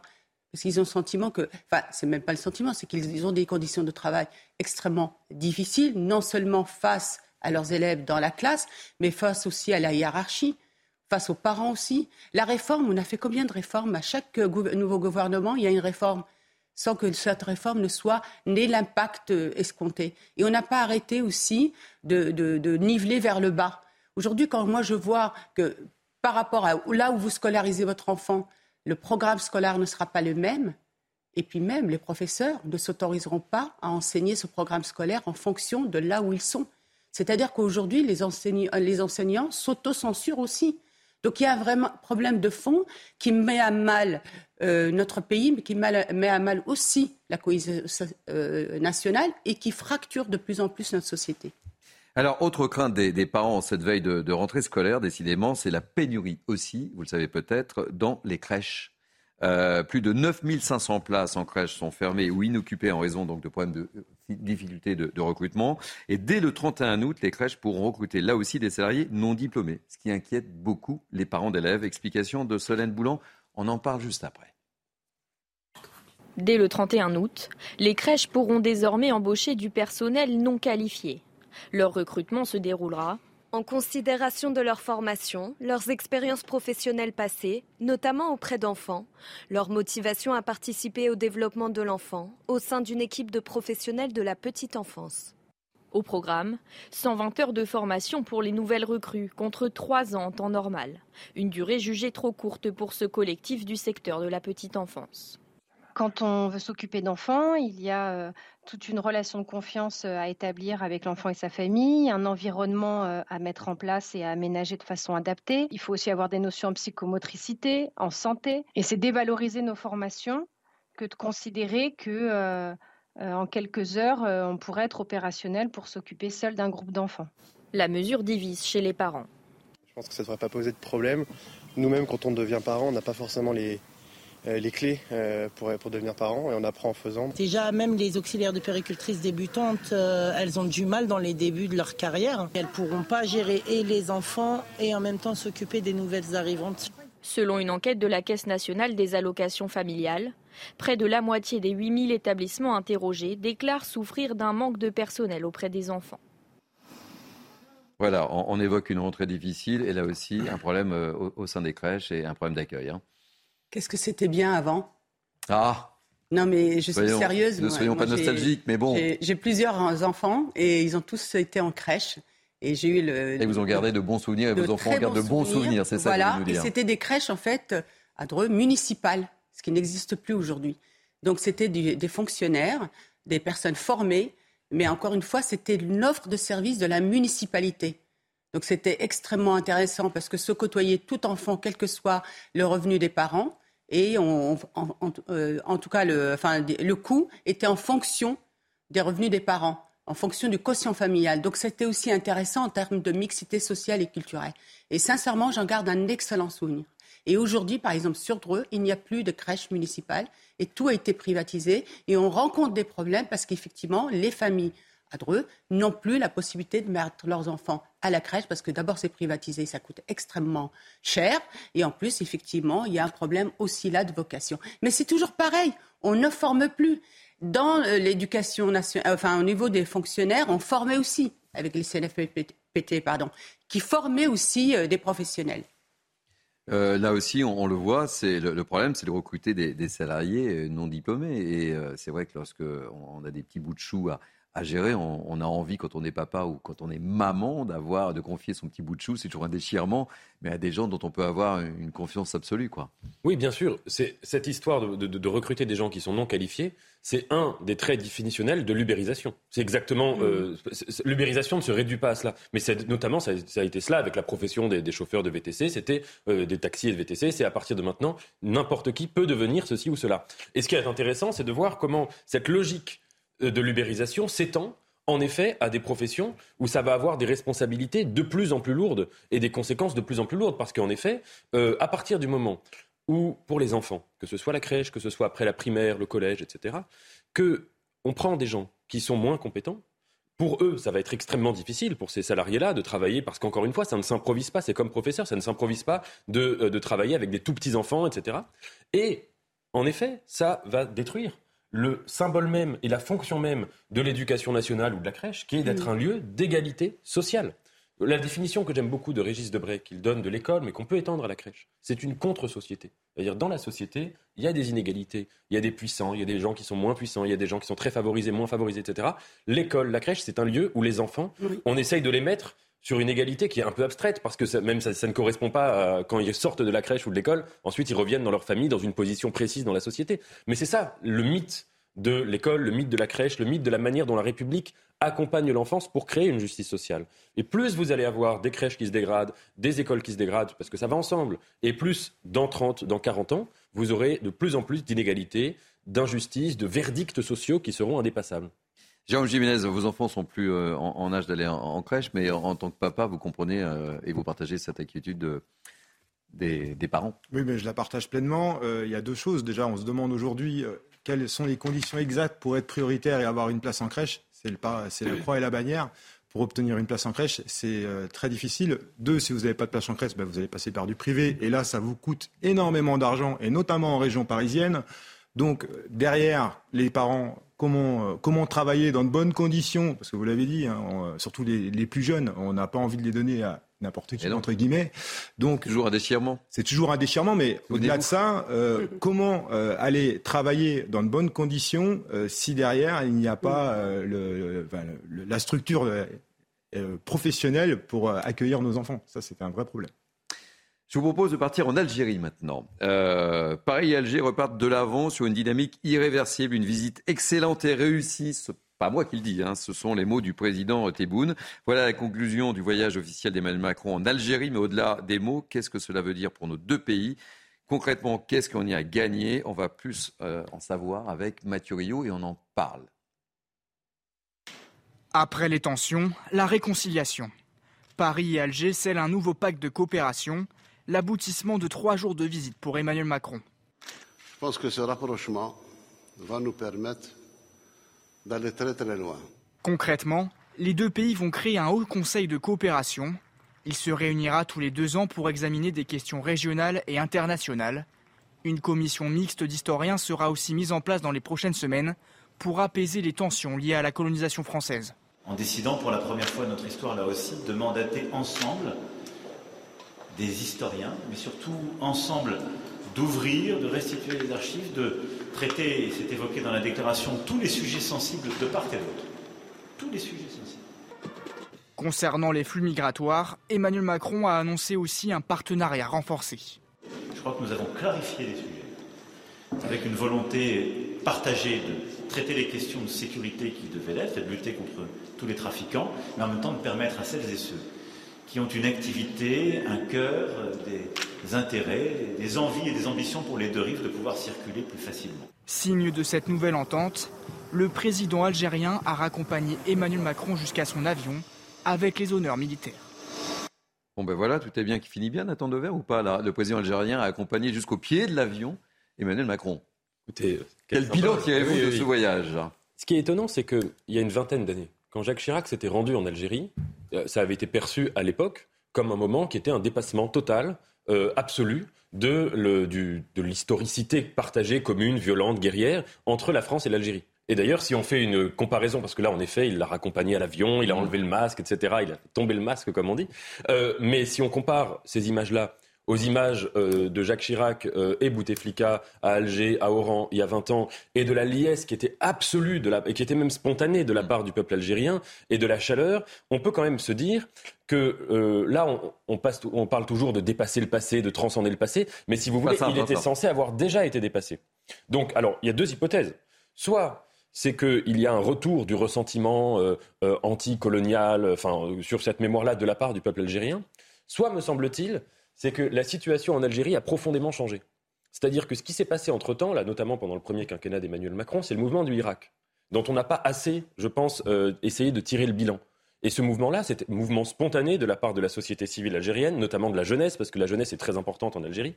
Et c'était un mouvement qui, si vous voulez, euh, proposait un diagnostic extrêmement lucide du blocage politique que vivent les Algériens avec un pouvoir qui est absolument pas démocratique et qui instrumentalise sans cesse euh, la mémoire du passé, d'un passé qui est réel, mais pour justifier précisément son absence de démocratie et son autoritarisme. Et il faut quand même remarquer que euh, dans cette affaire, alors naturellement, le rôle de la France n'est plus d'in- n'est pas d'ingérer, c'est évident, ni dans les affaires de l'Algérie, ni dans les affaires d'aucun pays de, de- de cette région, ou d'ailleurs tout court. Mais on peut remarquer quand même qu'il y a eu un rôle, si vous voulez, un peu trouble d'Emmanuel Macron. Quand il était candidat en 2017, il avait fait une visite de trois jours en Algérie. C'est la deuxième visite là. hein. Oui. Il- mais quand, oui, sa visite de candidature où il avait rencontré en effet tous les, tous les gens du pouvoir, il avait fait toutes sortes de déclarations pour leur faire plaisir, pour faire plaisir vraiment à ce pouvoir-là, qui ne plaisait plus aux Algériens, notamment sur le crime contre l'humanité. Ensuite, pendant le Irak, euh, la France était un peu aux abonnés absents, et puis la France est un peu aux abonnés absents sur cette question-là. Donc, si vous voulez, à mon avis, c'est dans ce contexte-là qu'il faut analyser le- le- les, colères ou le, refroidissement, non pas tellement entre les, gouvernements, parce que l'enjeu, c'est pas seulement le- la question diplomatique entre le pouvoir français et le pouvoir algérien, mais je dirais même entre les populations civiles. Euh, je voulais vous montrer une image, justement. Vous en parliez, euh, comment, euh, Nathan, c'est cette image d'accueil euh, qui est assez révélatrice. Enfin, moi, je la trouve assez, euh, assez drôle, cette image. Euh, Naïm Fadel, regardez. Accueil, masque, retour, sans masque. Euh, Oui, Elle peut-être qu'il y avait, euh, symbolique, non Peut-être qu'à ce pas moment-là, euh, il y avait le Covid et puis qu'après, il y avait. ah, c'est ça, en l'espace de trois jours. La visite a duré trois jours, en trois jours, voilà, c'est ça. Effectivement, ou alors il y a eu un réchauffement. Réchauffement. cer- certain- certainement. Écoutez, moi j'ai l'impression que c'est euh, trois petits tours et puis s'en va. J'ai Ouais. pas le sentiment que finalement le président revienne euh, euh, de ses séjours en Algérie euh, avec des avancées euh, importantes. D'autant plus que la dernière euh, image qui restera, c'est cette image de la rue euh, à Oran. À Oran, où il, il a été pour le moins. Eh ben, il a été chahuté. Chahuté, c'est quoi le terme? Bah, Écoutez, moi, je, je, il y a eu des, quand même des insultes. Il y a eu des, bon, à part 1, 2, 3, Viva l'Algérie, bon, c'est le slogan euh, de fierté des Algériens, euh, qui est bon enfant et ça ne me choque pas. Euh, j'aurais bien voulu entendre 1, 2, 3, Viva la France aussi. Enfin, bon, voilà, parce que c'était une, rencontre quand même d'amitié. Hein. L'idée, c'était de reconstruire autre chose, d'aller vers, vers des rapports beaucoup plus, beaucoup plus apaisés. Mais il y a eu quand même des insultes vous prenez le temps d'écouter, c'est des insultes. et le pire, moi, j'étais très gênée, je vais vous faire un aveu, j'étais très gênée quand je voyais le président en fait remercier, sourire. Euh, je pense qu'il n'a pas entendu, je ne sais pas ce qui s'est passé, mais c'était extrêmement gênant. Il n'a pas entendu parce que, En tout cas, moi, euh, moi, quand on insulte le président de la République, on insulte quand même, euh, quand même la France. Donc voilà, je ne sais pas, j'ai l'impression, vous savez, d'une amoureuse éconduite. la France est, sans cesse... non, mais c'est vrai qu'entre l'Algérie et la France, j'ai l'impression que c'est ça. En fait, moi, j'ai cette image-là. C'est une histoire complexe entre la France et l'Algérie. oui, on le sait. mais euh, mais euh, je sais pas, je sais pas. Je, me dis que à un moment, il faut vraiment tourner la page, vraiment euh, qu'on arrive à tourner la page. Et est-ce que c'est le c'est la bonne démarche? Je, je, ne sais pas. Alors j'espère que cette idée de commission d'historiens algériens et français pour effectivement revenir euh, sur, euh, sur, euh, sur la colonisation et, sans tabou et qu'on permette aussi que de, de part et d'autre, on puisse aborder toutes les exactions qui ont été commises et que, et bien qu'après que la France soit euh, fois excusée, et bien qu'aujourd'hui, peut-être que le gouvernement algérien fera des excuses, notamment aux Harkis, notamment aux Pieds Noirs et aux Juifs d'Algérie. Jiménez, un mot. Euh, il a évoqué aussi l'organisation d'un match de football entre euh, la France et, l'Algérie. On espère que le match se déroule, se déroulera dans de bonnes conditions, parce qu'on se souvient de quelques images euh, au cours de la dernière rencontre qui où vos collègues étaient, avaient dû intervenir. Oui, ça avait été une, un épisode match houleux pour le un match houleux et difficile à gérer, notamment sur la sécurité. Maintenant, euh, on a une difficulté parisienne, et je me permets euh, deux mots là-dessus, c'est qu'on a un problème avec les mineurs non accompagnés, mm. hein, qui sont euh, et on a des difficultés. Les pays, souvent du Maghreb, ont du mal à reconnaître l'identité formelle de ces personnes que nous avons, notamment sur la région parisienne. On peut espérer que justement, après une visite de la sorte les rapports soient un peu plus favorables. On peut espérer, comme c'est déjà le cas pour euh, d'autres pays, que des officiers de liaison viennent travailler dans les commissariats pour établir l'identité et la nationalité euh, formelle des personnes que l'on place en garde à vue et que quand on ait des mesures à prendre, avant même de nous parler de laisser passer consulaire, qu'on puisse travailler ensemble dans de bonnes conditions et euh, bah, du coup s'intéresser aux personnes que nous plaçons régulièrement en garde à vue et qui nous posent de grands problèmes. Merci beaucoup. Midi News Weekend se poursuit. Dans quelques instants, nous parlerons de crack, un sujet pour vous, puisque nous avons enquêté sur les filières. Je m'adresse à Jérôme Jiménez ah en qualité de policier. Je pense que c'est effectivement, on aura euh. besoin de, du regard et, et de l'avis de Jérôme Jiménez sur ces filières. Ne quittez pas, vous êtes bien sur CNews. À tout de suite, on marque une pause. Bienvenue sur CNews, il est quasiment 12h, euh, Midi News Weekend se poursuit jusqu'à 13h. Dans quelques instants, je vous présente mes invités, mais tout de suite, place à l'info avec Arthur Muriot. Le gouvernement va débloquer un fonds vert d'1,5 milliard d'euros destiné aux collectivités locales. La première ministre Elisabeth Borne a fait cette annonce dans une interview accordée à nos confrères du Parisien.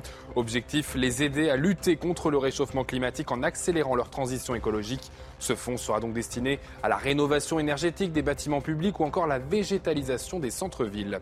Après l'incendie ayant ravagé plus de 7000 hectares de végétation à la Teste de Bûche en juillet, le maire de cette commune de Gironde a pris un arrêté interdisant l'accès à la forêt. Le feu a été déclaré éteint, mais la mairie indique que le massif forestier est fragilisé, son accès reste dangereux.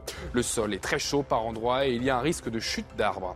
L'opérateur des centrales nucléaires ukrainiennes accuse la Russie de nouvelles frappes sur la centrale nucléaire de Zaporizhia. Selon lui, les bombardements russes ont eu lieu à plusieurs reprises au cours de la dernière journée. Hier, il avait déjà annoncé que le site fonctionnait avec des risques de fuite radioactive et d'incendie. En début de semaine, des comprimés d'iode ont été distribués préventivement aux habitants vivant à proximité de la centrale. Un plan du gouvernement britannique prévoit de réduire à zéro les rejets en mer d'eau usée non traitée d'ici à 2050. Pour cela, il compte investir 66 milliards d'euros pour rénover le système d'égout. Un tel investissement impliquera nécessairement une hausse de la facture des consommateurs. Cet été, plusieurs plages de Grande-Bretagne ont été fermées en raison d'un risque sanitaire lié au rejet d'eau usée. Merci beaucoup, euh, cher Arthur. On se retrouve dans 30 minutes. Midi News Weekend se poursuit. C'est la dernière ligne droite. Je vous présente mes invités qui m'accompagnent jusqu'à 13h. Naïma M. Fadel, essayiste et consultante. Soyez la bienvenue. Je suis ravi de vous accueillir. Euh, Nathan Dever, agrégé de philosophie, éditeur à la règle du jeu. Soyez le bienvenu aussi. Et Jérôme Jiménez, porte-parole Île-de-France, UNSA Police. Allez, on poursuit. On va euh, à nouveau et malheureusement parler du crack à, Paris. Il faut frapper fort. Le trafic de crack n'a pas besoin d'être réduit, mais anéanti. Ce ne sont pas mes mots, évidemment. Ce sont les mots de Gérald Darmanin qui annonce cette semaine vouloir se rendre en Afrique de l'Ouest pour démanteler les filières, rien de moins. Explication Sandra Buisson et Olivier Gandloff. On en parle juste après. C'est un trafic morcelé auquel font face les policiers. Le crack, drogue aux effets dévastateurs, drogue du pauvre. À 0,15 g, un caillou se vend 10 euros et son résidu est accessible pour 5. 10, 10, 10. 10 euros la petite. Euh, ouais, là il y a 30 euros. Pas de prise de centaines de kilos pour les forces de l'ordre dans ces affaires. Les meilleures saisies se comptent en centaines de grammes. Car le marché du crack se constitue d'une multitude de petits revendeurs, ce qu'on appelle les mots doux, la plupart viennent d'Afrique de l'Ouest, du Sénégal principalement, quand certains se déclarent gabonais. Mais difficile de savoir leur origine réelle, ils ont rarement leurs papiers et au Sénégal, il n'y a pas de fichier d'empreinte. Dans ce microcosme communautaire, les dealers achètent cette drogue à des cuisiniers, ceux qui produisent le crack en mélangeant cocaïne et ammoniac dans les cuisines de petits studios. La cocaïne, elle, qui doit être très pure, provient largement de Guyane via les mules ces personnes qui acceptent d'avaler des ovules contenant la drogue pour la faire passer en métropole. En bout de chaîne, des consommateurs qu'il est difficile de sevrer et de faire décrocher, puisqu'il n'existe pas de produits de substitution. Euh, Jérôme Jiménez, je me tourne vers vous, évidemment, en tant que porte-parole euh, Île-de-France, UNSA euh, Police. Il est urgent d'agir pour enrayer le phénomène, parce qu'en fait, le crack, on cesse d'en parler sur les plateaux de CNews, et c'est partout dans la capitale. Ça touche pas que Paris, évidemment, mais c'est omniprésent. Quoi. Alors oui, il est urgent d'agir. Maintenant, euh, c'est de la feuille de route hein, du nouveau préfet. Hein, ah, ça fait partie de ses priorités qui ont été données. Euh, ça, les rodéos. Alors c'est assez vaste. C'est vrai que j'ai pas mal de choses à dire sur le crack. Je me suis bien renseigné ce matin et on m'a bien aiguillé. La difficulté première, c'est que, un, le crack n'est pas nouveau. Ça fait plus de 30 ans que ça existe sur la, la plaque parisienne. Sauf que au départ, c'était, ça a toujours été dans le nord-est parisien où nous avions beaucoup de squats. Et comme euh, à l'époque, quelque part, ces personnes prenaient du crack et n'étaient pas euh, sur la voie publique, ça gênait beaucoup moins les riverains. Ça, c'est un premier fait. La deuxième difficulté avec le crack, c'est que c'est un trafic de fourmis. Je m'entends, c'est très bien illustré dans le, sujet, ce n'est pas un trafic à l'international. Le crack est fabriqué en France à base de cocaïne, eau, ammoniac ou autres produits on les cuisine, on fabrique ce qu'on appelle, on les cuisine euh, avec des cuisines, avec, euh, on parle de cuisiner parce que c'est réellement ça. Hein. on fait ce, ce, ce, crack est fabriqué euh, dans des casseroles et quelque part on fabrique ce qu'on appelle des lunes ou demi-lunes, c'est des pains de crack qui sont après distillés en petits morceaux et quelque part ils sont revendus sur la voie publique. Les quantités, quand on interpelle les vendeurs, les fameux modous qui sont les petits négociants en Wolof sénégalais, c'est le terme exact, en fait ils sont jamais euh, avec de, de, grosses quantités sur eux. Par contre, on peut retrouver parfois jusqu'à 80 ou 100 cailloux, comme on dit dans le jargon. Et là, c'est pas en, termes de quantité euh, au niveau du poids qu'il faut raisonner, mais plutôt au nombre de personnes que vous allez toucher. Quelque part, si vous interpellez un modou avec 100 galettes sur lui, ça veut dire que vous euh, potentiellement, vous avez 100 consommateurs qui seront privés de leur drogue. Donc, en fait, c'est assez compliqué de travailler parce que si vous prenez ce que je suis en train de vous dire, ce n'est c'est euh, la difficulté, c'est que vous avez des cuisines et on fabrique le produit, on a un vendeur et on va directement au client et on demande même aujourd'hui aux clients de consommer sur place pour éviter d'être vu de la police dans des zones à l'abri. Donc ça, c'est une difficulté. La deuxième des choses aussi sur le crack, et c'est ce qui m'est rapporté des policiers de terrain, c'est que c'est une drogue qui est très dure, qui déshumanise rapidement et qui désociabilise pleinement. Ce qui se passe, c'est que ces personnes, et là aussi ça m'a énormément intrigué quand j'ai appris ça ce matin, on parle souvent, oui, c'est la drogue du pauvre, mais pas que. Vous avez des personnes parfois qui tombent dans le crack, qui sont insérées, qui gagnent entre 3, 4, 5 000 euros par mmh. mois et qui se retrouvent avec les problèmes liés au crack parce que la, la drogue est tellement dure que vous n'avez pas d'autre choix, vous vous coupez de votre famille, vous vous coupez de votre travail, vous ne pouvez pas être toxicomane au crack et avoir une vie sociale normale. Il y, a, il y a une autre drogue dont on parle beaucoup, la 3-MMC. Euh, vous savez ce que c'est ça? Apparemment, c'est euh, c'est comme de la cocaïne, mais à, à moitié prix, quoi. Ben, c'est de la cocaïne à moitié prix, mais c'est de la cocaïne. En fait, c'est toujours la difficulté, c'est qu'aujourd'hui, enfin, c'est une drogue de synthèse, hein, c'est pas de la, c'est pas de la cocaïne. C'est hein. une drogue qui est comme on, y a, on, on, on s'attarde, euh, que ce soit le crack, l'héroïne, c'est des, des drogues qui sont moins chères, et je pense que c'est pas le forcément lié à l'inflation, mais avec des gens qui ont moins d'argent, on se retrouve avec des drogues de moins bonne qualité, si je puis dire, si on peut parler de qualité de drogue, parce que là, ça me, ça me dérange quand même un petit peu en tant que policier. Mais quelque part, moi, c'est ça qui est le plus inquiétant, c'est que ces personnes qui tombent dans ces drogues euh, se retrouvent avec des difficultés euh, de, de vie qui sont dramatiques. On va, on va écouter justement Gérald Darmanin sur, euh, sur sa visite annoncée en Afrique de l'Ouest et, et, je vous donne la parole, Naïma et, et Nathan. Vous savez qu'il va falloir frapper beaucoup plus fort. Le crack n'a pas besoin d'être réduit, mais anéanti. Pour cela, en ce qui concerne le ministère de l'Intérieur et la préfecture de police, il faut démonter les filières. Je me rendrai bientôt en Afrique de l'Ouest pour avoir un, un dialogue franc avec les pays concernés et créer les conditions de reconduite très rapide des trafiquants dans leur pays d'origine. Il faut également interpeller systématiquement les consommateurs de la rue pour que les habitants de Paris et des départements de Petite Couronne, singulièrement de Seine-Saint-Denis, soient définitivement débarrassés de ce fléau. Je ne sais pas si vous avez remarqué euh, dans son attitude, il est, euh, il est très ferme, hein, Gérald Darmanin. Là, il est, euh, voilà, je vais, je vais y aller, je vais résoudre le problème. Hein, c'est ça qu'il veut oui, dire. Il prend, il prend le problème, qui est un problème d'enjeu de santé et, et, sociétal, à bras le corps et avec fermeté et détermination. Et effectivement, il a raison parce qu'aujourd'hui, c'est beaucoup de, de, de, de, clandestins aussi qui sont dans, cette, dans ce trafic et beaucoup aussi de mineurs isolés, mineurs non accompagnés, qui sont de l'Afrique de l'Ouest. Vous savez qu'aujourd'hui, les, mineurs non accompagnés, souvent, on a tendance à voir que les enfants d'origine, enfin, euh, issus du Maghreb. Mais en fait, la majorité, c'est-à-dire 61%, sont de l'Afrique de l'Ouest. Donc, et ils sont enrôlés parce que c'est des jeunes, souvent qui sont effectivement hébergés, logés, nourris, puisque vous savez que les conseils départementaux ont, euh, ont, obligation à prendre en charge euh, ces, ces, ces mineurs. Aujourd'hui, ces mineurs-là, effectivement, sont enrôlés dans des trafics, et notamment dans ce trafic pour être les petits mulets pour aller distribuer pour les, les, les, les, les gros bonnets, j'allais dire. Donc c'est vraiment un problème. Il a raison, effectivement, de voir avec ces pays-là et de trouver les moyens de, de, contraindre pour qu'ils prennent leurs euh, ressortissants. Mais on a un problème, c'est que notre pays n'autorise pas à euh, expulser les mineurs non accompagnés. Vous savez qu'il y a des conventions, notamment européennes, qui les protègent. Et qu'aujourd'hui, on a aussi des ONG qui s'occupent de ces jeunes-là et des juges pour empêcher qu'on puisse les expulser. Donc on a aussi un vrai problème parce que ces gamins-là sont surreprésentés dans cette délinquance et il faut trouver les moyens.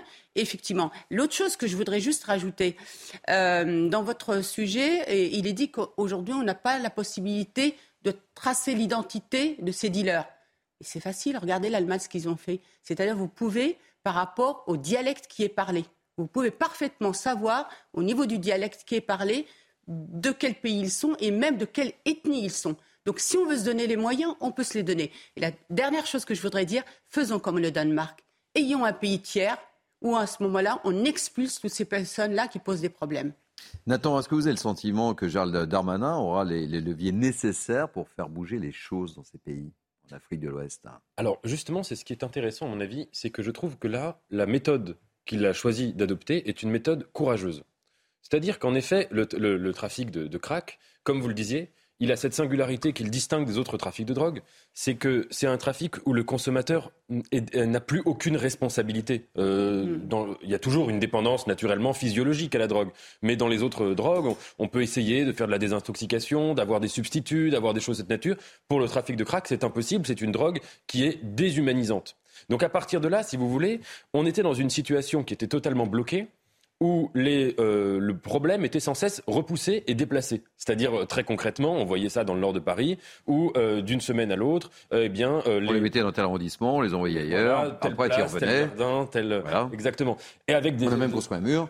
Voilà, exactement. Et avec des responsables politiques qui disaient chacun euh, ce n'est pas de ma faute, je renvoie la balle, c'est pas la, mairie, c'est la préfecture, c'est pas la préfecture, c'est le ministère de l'Intérieur. Et donc tout le monde comme ça diluait le problème. Et c'était absolument insupportable, euh, et pour les habitants, et pour les, les consommateurs qui sont prisonniers de cela. Et là, Gérald Darmanin, il aurait pu faire preuve de démagogie, c'est-à-dire dire qu'on allait encore euh, une énième fois les déplacer, etc., dans le temps court. Mais la méthode consistant à dire on va essayer de prendre le problème à la racine. On va le prendre à la source, c'est-à-dire on va voir en effet d'où ça vient, on va aller en Afrique de l'Ouest pour les gens qui sont concernés, les racines de ce trafic. Ça va peut-être pas marcher, hein. C'est pas impossible. Hmm. Et euh, sans doute d'ailleurs que sur le, plan, euh, sur le plan de la popularité, Gérald Darmanin va y perdre parce que ça prendra beaucoup plus de temps, ce sera beaucoup moins démagogique que de faire une petite solution euh, du jour au lendemain. Là, ça va être un processus sur le temps long.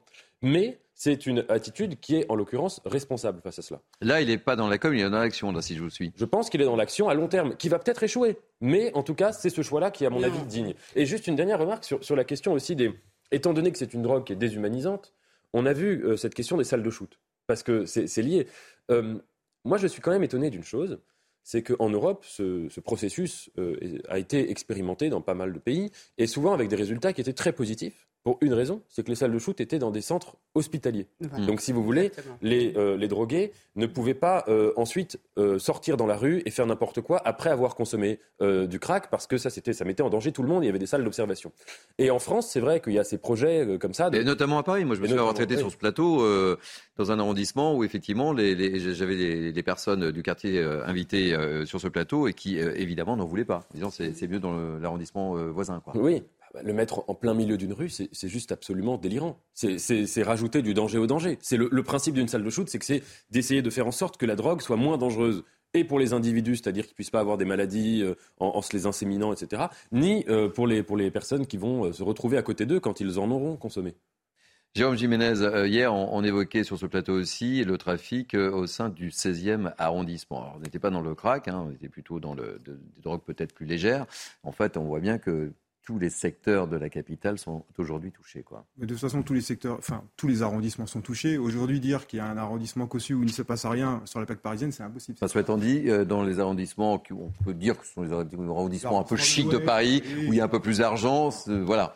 C'est vrai, mais par contre, on, intensifie euh, le, travail. Vous imaginez bien qu'on a déjà ce problème, euh, passe Auguste Baron avec le, le crack qui est qui prolifère. On ne souhaite pas, et euh, le 16e est très vigilant par rapport à ça, je peux vous assurer qu'il redouble d'efforts pour euh, éradiquer le problème et que le problème se déplace, ce ne sera pas la solution. Maintenant, la difficulté aussi première euh, des craqueux, hein, de ces consommateurs, c'est cette agressivité permanente qu'on a. Ils sont tellement dépendants du produit, ces gens, qu'on a de la mendicité agressive, on a des, mm. troubles à l'ordre public réguliers, des agressions régulières.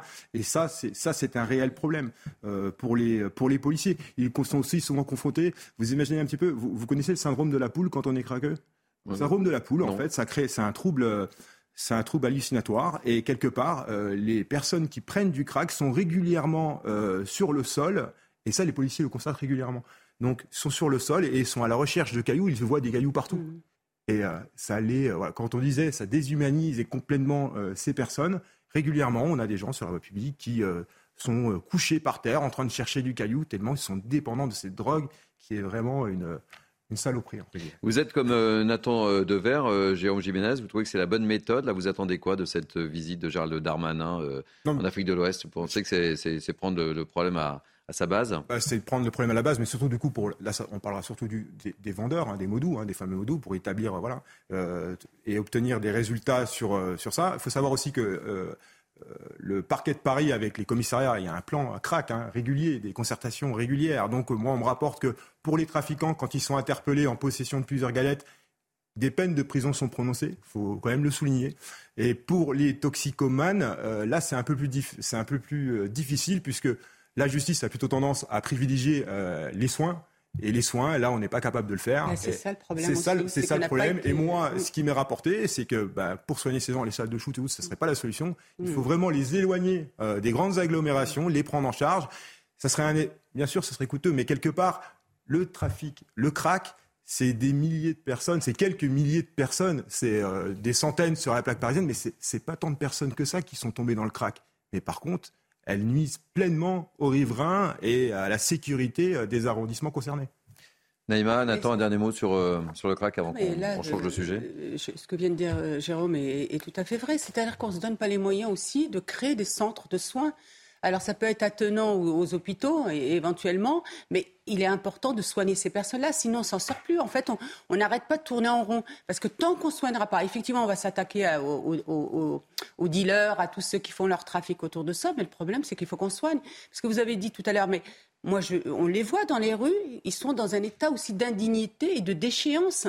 On voit des personnes nues vous voyez, ils n'ont même plus aucun, aucune conscience d'eux-mêmes. De, de, un moment, dans un pays où, où on a un moment euh, joué avec, si je puis dire, avec le quoi qu'il en coûte, on doit se donner les moyens, effectivement, de construire des centres ou des, encore euh, des lieux de soins attenants aux hôpitaux pour soigner ces personnes. Et vous savez, les policiers, juste pour remonter sur la conscience, les policiers me rapportent que parfois, ils leur disent Mais vous vous rendez compte dans quel état vous êtes? Ils disent Oui, mais j'y arrive pas. J'y arrive pas, je pas à m'en sortir. Je sais que je suis dans cet état. Je sais que peut-être même avant d'être dans le crack, j'étais une personne, comme j'ai dit, hein, ça, existe aussi, hein, insérée avec un travail et autres. Et aujourd'hui, euh, je me prosterne dans la rue et je suis complètement dépendant du crack. Je n'arrive pas à m'en sortir. Et il n'y a personne pour les aider.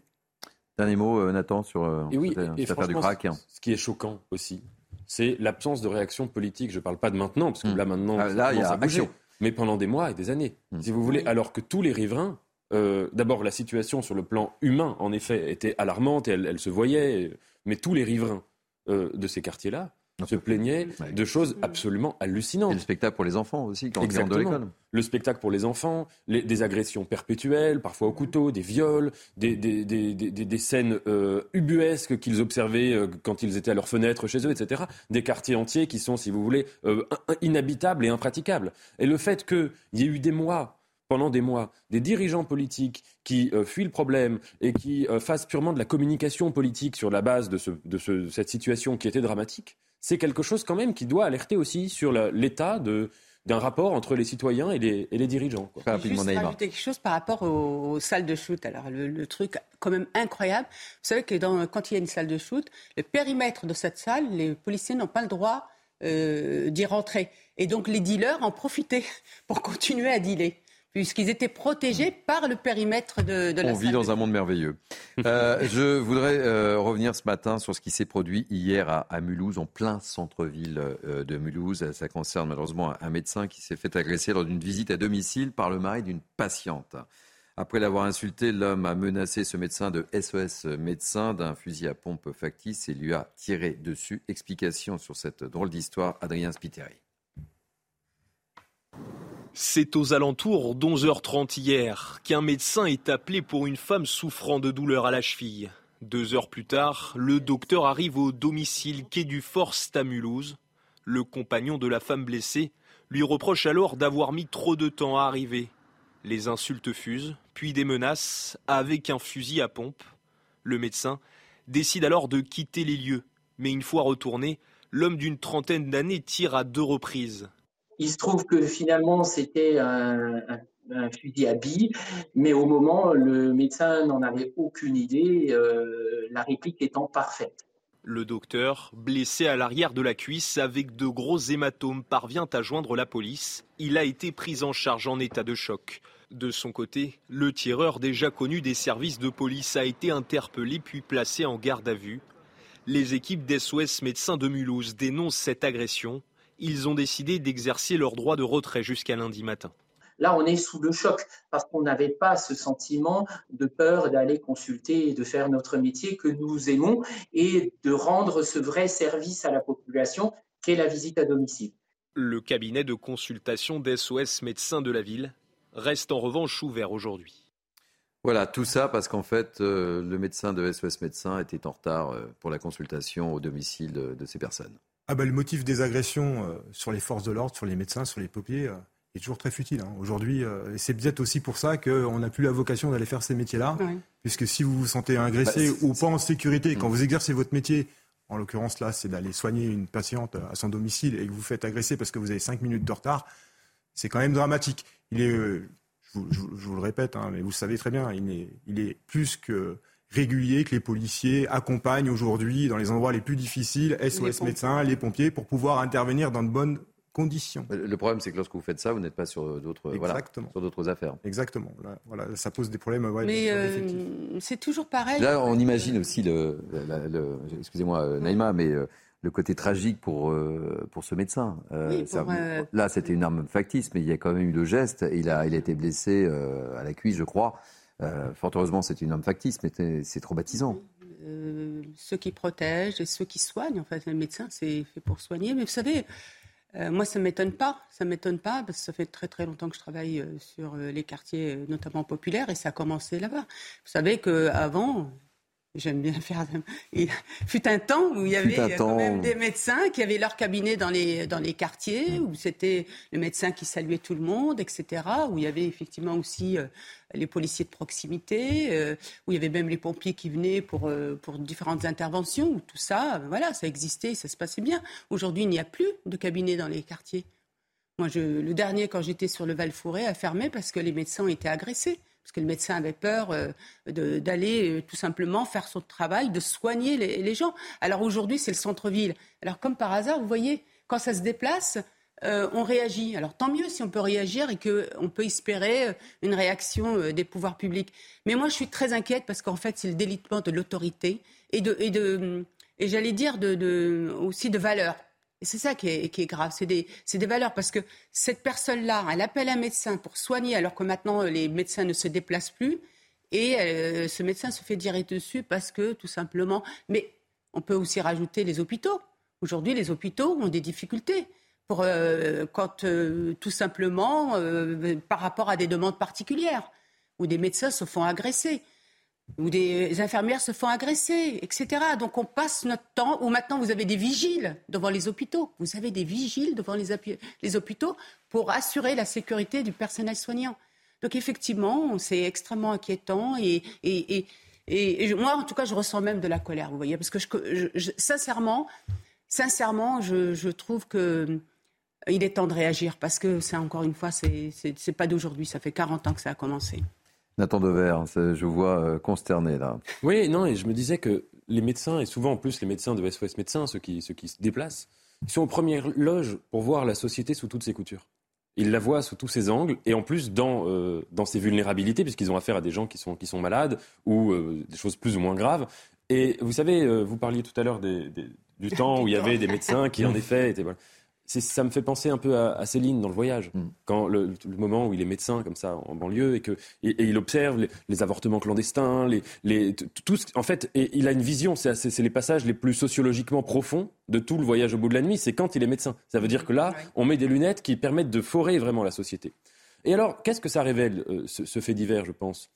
Ça révèle, outre l'insécurité, qui, dont vous avez parlé, et qui est une, une évidence dans, dans, dans, ces, dans ces endroits, mais ça révèle aussi, je pense, un certain rapport au médecin.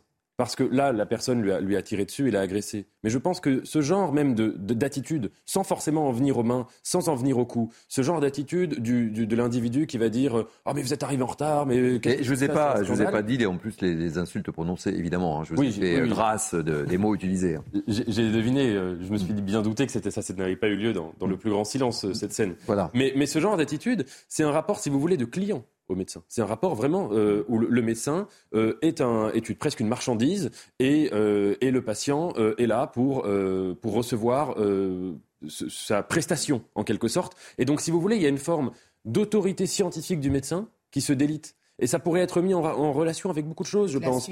Avec l'instituteur, mais c'est vrai, vous avez raison, vous êtes jeune, mais à une époque, on respectait effectivement l'instituteur, le médecin, je parle dans les communes, etc. Mais là, aujourd'hui, il y a oui, tout ce respect, pour, rester sur, oui, sur, pour rester sur l'exemple même du médecin, c'est qu'il y a par exemple une chose, je pense, qui a changé, c'est qu'avec Internet, Maintenant, le patient pense mieux savoir euh, ce qu'il a euh, que son médecin. Mm. Et donc, c'est vrai qu'il peut avoir, y avoir cette tendance à aller chez le médecin pour lui expliquer euh, soi-même son diagnostic. Le médecin va dire non, non. C'est une autre forme de maladie, ça aussi. Hein. Oui, oui. Et, et c'est une forme de, peut-être une variante de l'hypochondrie. Mais oui, c'est quoi là Ça rentre dedans. C'est-à-dire mm. qu'il n'y a plus cette idée, il y a un médecin et il y a un patient il y a deux, une sorte de concurrence comme ça. Naïma, on vous appelle, je crois. Euh... Je pense mieux savoir aussi que le professeur. Et en fait, c'est aussi ça peut-être le problème aujourd'hui. Et je voulais juste faire un petit point là-dessus parce que quand je suis venu euh, dans vos, dans, sur votre plateau, sur, le plateau, euh, j'étais avec un taxi et euh, c'était un ancien professeur qui a changé de, changé de, changé de boulot.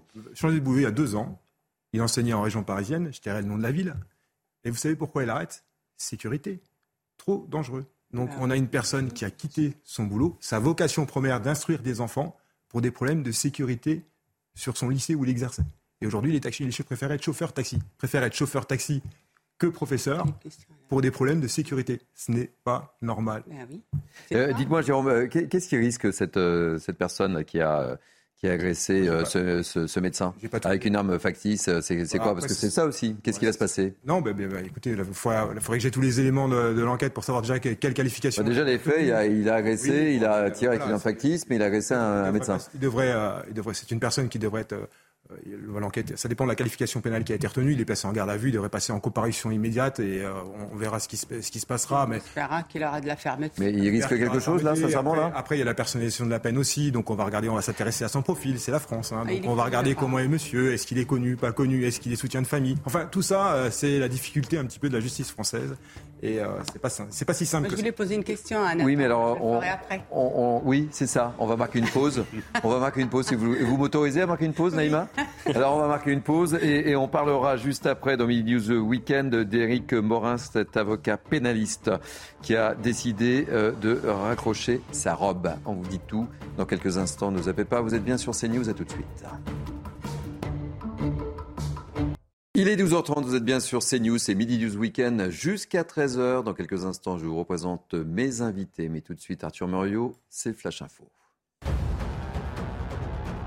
À la fin de l'année, le bouclier tarifaire permettant de contrer la hausse des prix de l'énergie devrait prendre fin. Toutefois, la Première ministre Elisabeth Borne promet que les prix continueront d'être encadrés.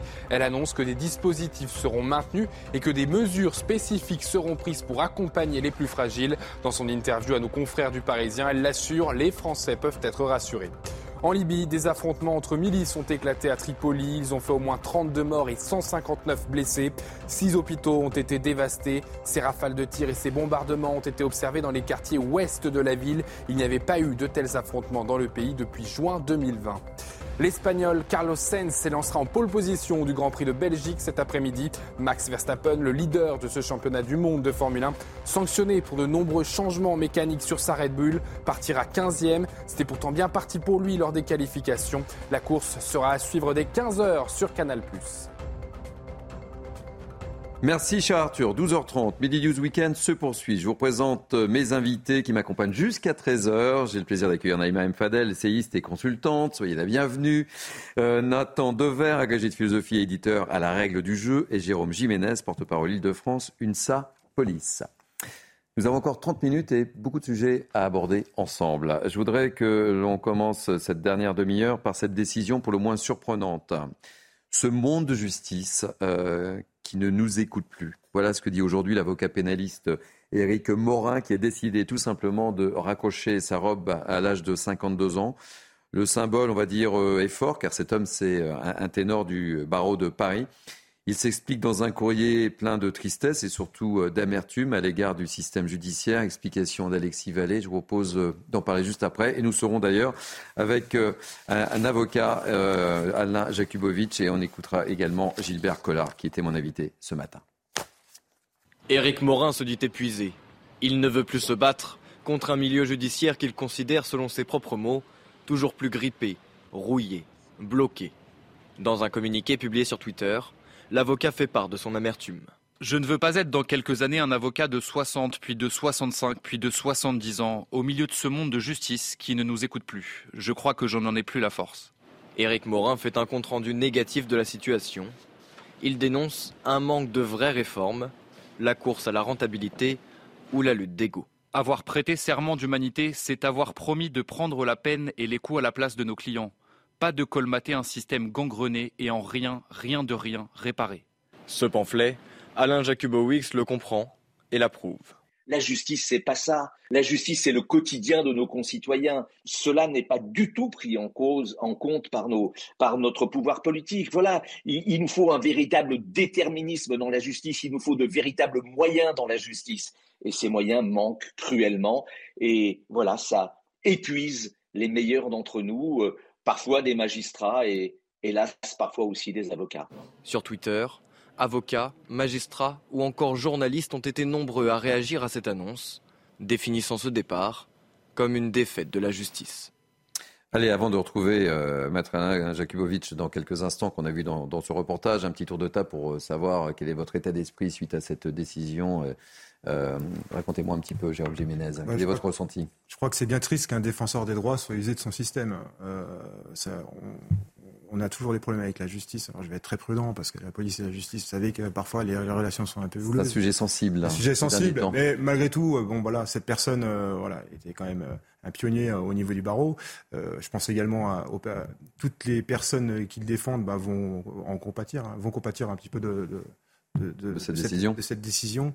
Donc ouais, c'est surprenant et puis ça, ça, ça, renvoie une mauvaise image pour la justice à mon avis. Naïm Fadel bah, moi, ce que je ressens, en fait, c'est que ça vient rejoindre un peu tout ce qu'on se dit euh, depuis longtemps sur, ces, sur vos plateaux. C'est-à-dire que notre pays va très, très mal parce qu'effectivement, il y a aussi des professeurs qui aujourd'hui démissionnent, des infirmiers, infirmières qui ont démissionné, même des médecins aujourd'hui. Donc, euh, on voit bien que le mal est, beaucoup plus euh, général, dans, dans, profond. Et c'est extrêmement triste parce que j'écoutais ce matin et en fait, ce qu'il disait aussi, c'est qu'il ne parlait plus aux juges. C'est-à-dire qu'il n'avait plus ce temps humain de rencontre, de rapport avec euh, notamment les juges, qui n'avaient pas de réponse euh, euh, aux différentes demandes qu'ils pouvaient, pouvaient faire. Donc effectivement, on a le sentiment qu'il y a une déshumanisation. Et ça rejoint un peu tout. Tous les sujets qu'on aborde. C'est qu'aujourd'hui, le, pays va mal et que, et que le rapport humain, de mettre au centre l'humain qui est le rapport normal dans tout, eh bien, il n'y est plus. Quand des médecins se font agresser ou les, ou euh, les, enseignants par leurs propres élèves ou par des parents d'élèves, on voit bien qu'il y a un mal très profond que pourrait interroger mon ami euh, euh, Nathan. Nathan Dever, quelques, une réaction très rapide. Maître Morin était un des, un des avocats les plus excellents, les, plus, les meilleurs, les plus, les plus passionnés, les plus enthousiastes je disais, hein. dans, dans, dans, son domaine en tant que, que pénaliste. Je pense qu'une des questions qu'on peut se poser quand même, c'est j'ai l'impression qu'en France, dans, les, dans chaque champ professionnel, quand vous avez comme ça des gens qui sont objectivement les meilleurs, quoi, l'un des meilleurs avocats, qui sont les plus passionnés, etc., la manière dont ils vont être usés par l'institution. Mm. Et je pense que, en fait, c'est une analyse, hein, mais je pense qu'il y a quelque chose, il y a un rapport proportionnel entre la passion que Maître Morin avait et a pour la justice, et donc ce qu'il attendait de ce métier, et ce que l'institution euh, à détériorer et à altérer dans sa pratique. Parce qu'en effet, il critique cette déshumanisation, il critique des délais qui sont interminables, il critique un manque de moyens dans sa lettre, il critique des procès qui peuvent être sans cesse reportés, etc. Et donc en fait, très hein. Mais oui, parce que j'imagine, si vous voulez, il y a, en gros, on dit souvent il y a deux types d'avocats. Quoi. Il y a ceux qui font ça pour avoir des conditions matérielles, euh, mais qui n'ont pas une passion viscérale pour le droit. Bon, bah, dans ces cas-là, travailler dans une institution où les choses se passent mal, les gens s'en moquent un peu. Dans ces cas-là, parce que bon, à la mm. fin, ils ont leur revenu à la fin du mois. Mais quand on a vraiment une réelle passion viscérale pour, un, pour quelque chose comme la justice ou pour le droit, et que en face l'institution ne renvoie que du négatif, eh bien là, si vous voulez, il y a une vraie contradiction.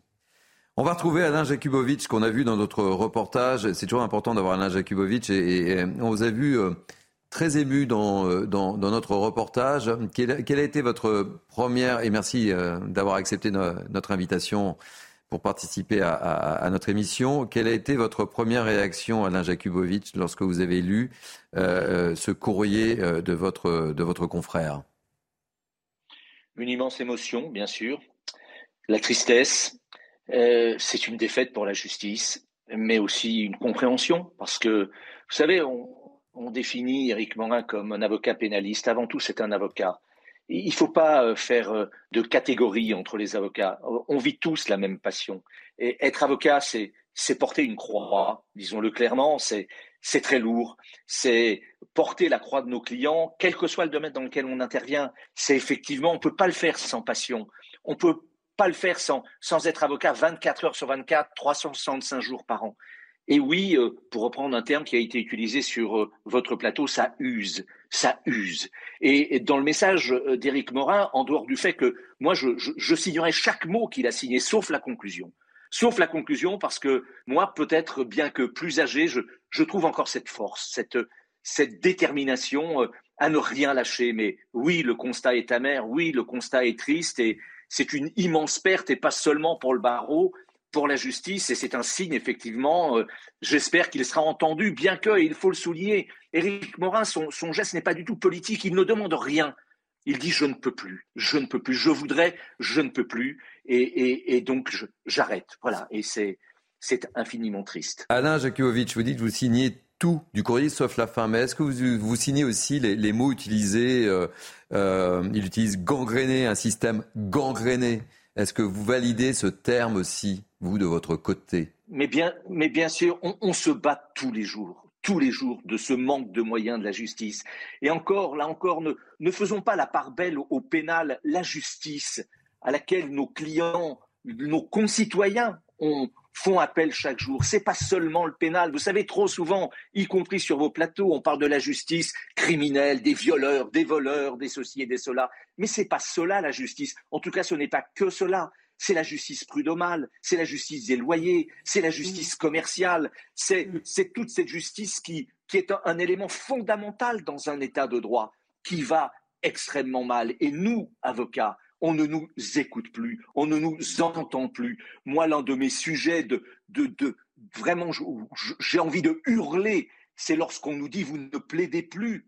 Aujourd'hui, les avocats, on leur demande de ne plus plaider. Vous imaginez un avocat qui ne plaide pas et, c'est un combat pour notre, euh, pour notre profession chaque jour d'être obligé de supplier pour pouvoir soutenir nos dossiers, sans parler évidemment des délais apocalyptiques dont parle Éric Morin. Enfin, c'est plus raisonnable, c'est plus possible. C'est un, une grande réforme de la justice. Alors, on parle beaucoup de la santé, mais euh, bien sûr qu'il y a le problème de la santé, le problème de l'éducation nationale. On ne parle pas suffisamment de la déshérence de notre justice et j'espère, bien que ça ne soit pas pour cela qu'Éric Morin le fait, que peut-être que son coup de gueule constituera peut-être un, message, un message fort qui, espérons-le, sera entendu. Je vous garde avec nous là. Je, vais faire réagir Naïma M. Fadel et, nos autres invités.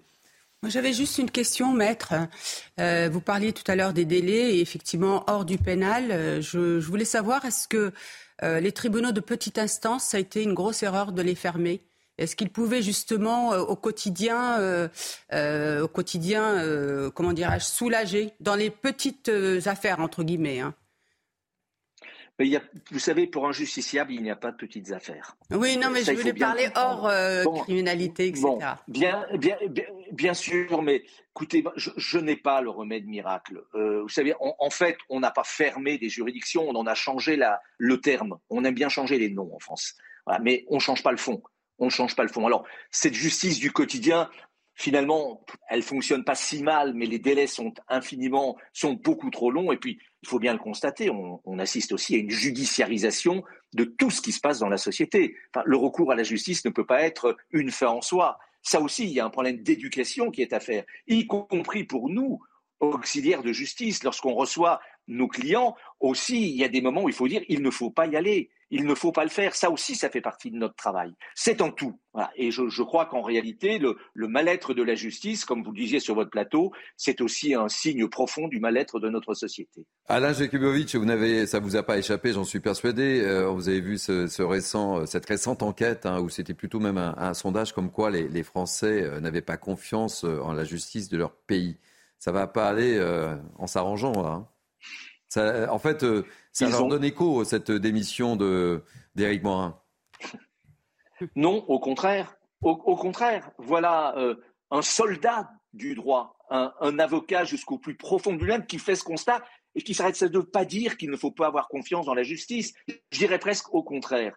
Moi, j'ai cette foi euh, indéfectible. Bien sûr qu'il y a des dysfonctionnements, bien sûr que ça fonctionne mal, bien sûr qu'il faut se battre, mais il y a des hommes et des femmes, des magistrats, des avocats, des greffiers qui, se battent tous les jours pour que ça fonctionne. Ce qui manque, c'est des moyens, des moyens financiers, des moyens humains.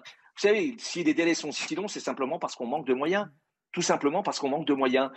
Voilà, mais moi, je, ne veux pas euh, euh, jeter le bébé avec l'eau du bain. Personnellement, je respecte profondément la décision d'Éric Morin, qui est d'une honnêteté intellectuelle extraordinaire et, je sais que ça doit être terrible pour lui de prendre cette décision. Mais voilà, il y en a d'autres euh, qui, qui restent sur le pont. Ils sont pas meilleurs, ils sont pas mieux, simplement qu'ils ont peut-être une force de résilience qui est un petit peu plus grande.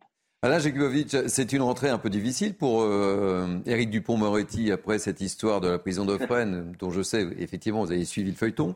Plus maintenant euh, la démission d'un des barreaux de, de, Paris. Euh, rentrée difficile pour votre ministre. Écoutez, tout est difficile pour notre ministre. il est surtout pour lui difficile d'être ministre. moi, je, me souviens de cette vidéo qui, qui circulait lorsqu'il est, il est devenu garde des Sceaux, où on l'entend dire moi garde des sceaux jamais. Mais, mais d'abord qui me demandera? Puis en plus moi je moi je, suis pas j'ai pas envie d'avaler des couleuvres. Enfin c'est pas des couleuvres qu'il avale c'est des boas c'est des boas qu'il avale. Vous savez, moi, ce qui m'a rendu triste dans l'affaire de Fresnes, en dehors de toute cette hypermédiatisation, c'est sa position à lui. Hmm. S'il était toujours avocat, s'il était toujours avec nous, s'il avait toujours sa robe, on l'aurait entendu. On l'aurait entendu hurler, et à juste titre. Moi, j'avoue que je ne comprends pas ce numéro de grand écart. Je ne comprends pas. Bien sûr, je comprends que devenu garde des Sceaux, bah, sa mission n'est pas la même. Évidemment, il a une autre réserve, etc. Mais changer comme ça du tout au tout, c'est une profonde déception pour nous, pour nous avocats. Mais c'est pas la première, c'est pas le premier euh, garde des Sceaux issu de nos rangs, bon, en dehors de Robert Badinter. Voilà, écoutez, euh, c'est ainsi maintenant. Ceci étant, euh, il n'est pas responsable de tout ça, hein, Dupont-Moretti. Hein. Il a les épaules larges, mais pas suffisamment pour, pour absorber je, je disais juste, me permettez juste cette remarque, c'est une rentrée un peu difficile entre l'histoire de la prison de Fresnes plus euh, cette démission d'Éric Morin. Je vous garde quelques instants avec nous. La rentrée, la rentrée, pardon, la rentrée est difficile, mais la sortie n'était guère meilleure. Bon, je vous garde quelques instants avec nous. Nathan Dever. Écoutez, les propos sont forts hein, d'Éric Morin. Hein. Oui, et ce qu'a dit Alain Jakubowicz hein. aussi est très fort et, très beau quand il défend, par exemple, l'importance de plaider. Hmm. Vous voyez, je pense que euh, le droit français, la justice française, la formation des avocats, ça a été associé quand même à l'invention de l'éloquence en politique. Hmm. Et c'est pourquoi, euh, euh, tout à l'heure, Alain Jakubowicz parlait des avocats qui étaient devenus ministres, il y en a eu quelques-uns, mais même des avocats qui ont eu un poids politique, un poids d'éloquence, un poids militant, etc. Ça, c'est quelque chose d'absolument majeur. Et quand on voit en effet que ce métier, me semble-t-il, se déconnecte de plus en plus de la parole, se déconnecte de plus en plus de cet exercice du verbe. Et je ne veux pas euh, me permettre de dire ça, mais par exemple, euh, sur ce terrain-là aussi, il y a des vraies différences entre Robert Badinter et Éric Dupond-Moretti. C'est-à-dire qu'il n'y a pas du tout la même magie de la phrase, la même magie de la sentence oratoire, la même magie d'une éloquence qui emporte. Et si vous voulez, je pense que ça, c'est quelque chose qui ne concerne pas seulement la justice, mais qui se dissémine beaucoup plus profondément dans le monde social et dans le monde politique. Parce qu'on peut estimer que peut-être il y a une, perte du souci de l'éloquence qui euh, s'étend à l'ensemble de la société. Un mot, euh, Jérôme Jiménez en tant que policier J'ai quelques avocats euh, en contact, donc euh, oui, je sais aussi qu'ils ont, ils ont des charges qui, euh, de travail qui sont énormes, ils sont assommés de travail, ils ont des difficultés. Ben là, c'était bien très bien résumé, hein, que ce soit matériel ou en termes d'effectifs même humains pour gérer tout ça. Ils sont parfois méprisés par les magistrats, les délais sont longs, que ce soit pour l'instruction, les audiences et autres. Donc c'est le, le, c'est un petit peu le package de tout le mal de la justice et, et les avocats ben, sont sont, en fer de, sont les fers de lance de tout ça. Et la difficulté première, je l'entends très bien, euh, vous êtes aujourd'hui avocat et vous ne pouvez plus plaider, mais en fait, euh, pourquoi être avocat? Un dernier mot avant de vous quitter, euh, Alain Jakubowicz, qu'est-ce qu'on fait? On se bat, on se bat, on y croit, on y croit, on, on salue Éric Morin, mais on salue aussi tous ces jeunes avocats qui ont la foi en, en eux, qui ont la passion, qui vont reprendre le flambeau. Vous savez, c'est le départ d'Éric Morin, disons que encore une fois, humainement, c'est terrible, mais voilà, le combat continue et je veux saluer le jeune barreau, moi, les, jeunes avocats, ceux qu'on ne connaît pas, ceux qu'on ne voit pas sur vos plateaux, ceux qui s'y collent tous les jours aux comparutions euh, immédiates, qui font, un travail extraordinaire de façon souvent désintéressée. Ils seront là, ils seront les Éric Morin de demain et on pourra compter sur le barreau. Voilà, moi, je, vous voyez, je suis un impénitent optimiste, même si euh, je me rends bien compte aussi, parce que je ne suis pas aveugle et pas totalement stupide, que la situation est difficile. Mais c'est dans la situation difficile qu'il faut se battre, peut-être encore plus fort. Merci mille fois d'avoir accepté de participer à, cette émission. Merci beaucoup, euh, Alain Jakubowicz. Naïma, euh, Nathan, Jérôme, il nous reste 7 minutes. Vous savez ce qu'on va faire? On va parler politique. Et on va parler de qui? On va parler de Jean-Luc Mélenchon. Euh, j'espère que vous avez bien suivi avec attention son discours de clôture aux universités d'été de la NUPES. Il a été, euh, comment dire, euh, assez lyrique, mais je vous, je vous laisserai réagir. Et, et, voilà, je vous propose d'écouter une première intervention où, en gros, il nous dit bifurcation écologique toute. On l'écoute et je vous fais réagir. Le climat bifurque. Il détruit toutes les chaînes de production. Il détruit l'ensemble des moyens par lesquels jusqu'à présent on a produit, consommé et échangé. Il faut donc que de fond en comble, la politique, elle aussi, bifurque et que l'on passe non pas à la transition écologique, mais à la bifurcation écologique.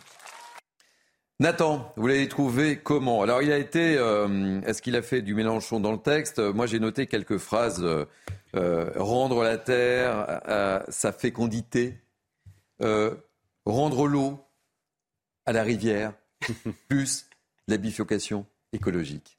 Écoutez, l'éloquence de. On parlait tout à l'heure d'éloquence, donc ça fait, c'est vrai, une transition.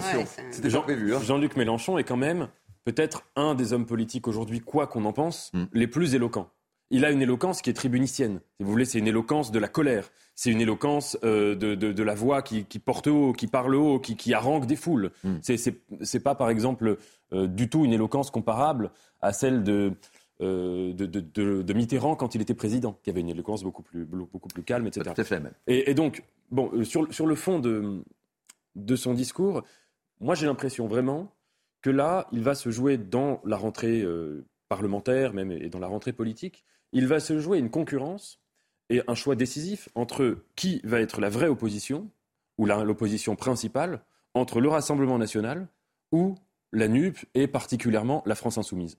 Ils ont deux stratégies qui sont totalement opposées. Vous avez d'un côté le Rassemblement national qui essaye de montrer qu'ils sont constructifs, qui votent parfois ce que propose le gouvernement, qui ne chahutent pas, qui sont un parti très très calme, un parti d'opposition euh, euh, que même, je crois, Jean-Marie Le Pen juge un petit peu invisible. Et vous avez en face, là, à mon avis, qu'on va voir s'intensifier, une véritable démonstration de force de la NUP dans une stratégie de rupture politique absolue.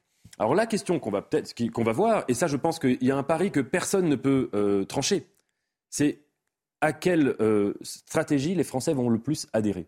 Est-ce que les Français vont estimer que, vu la crise sociale qui s'annonce, vu la baisse du pouvoir d'achat, vu l'inflation, vu euh, tout le contexte, etc., qu'ils attendent d'une opposition, qu'elle soit en colère, qu'elle soit dans la rue, qu'elle soit euh, en marche, littéralement, enfin en marche contre en marche. Mais, mais voilà, est-ce qu'ils attendent cela ou est-ce qu'ils attendent d'une opposition beaucoup plus policée, beaucoup plus calme?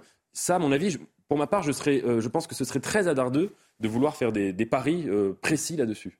Naïm Fadel, vous trouvez comment Jean-Luc Mélenchon? Très offensif oui, Mélenchon dans le texte très en colère en fait, très en colère. Et effectivement, il, il, criait beaucoup, criait beaucoup, et il était très en colère.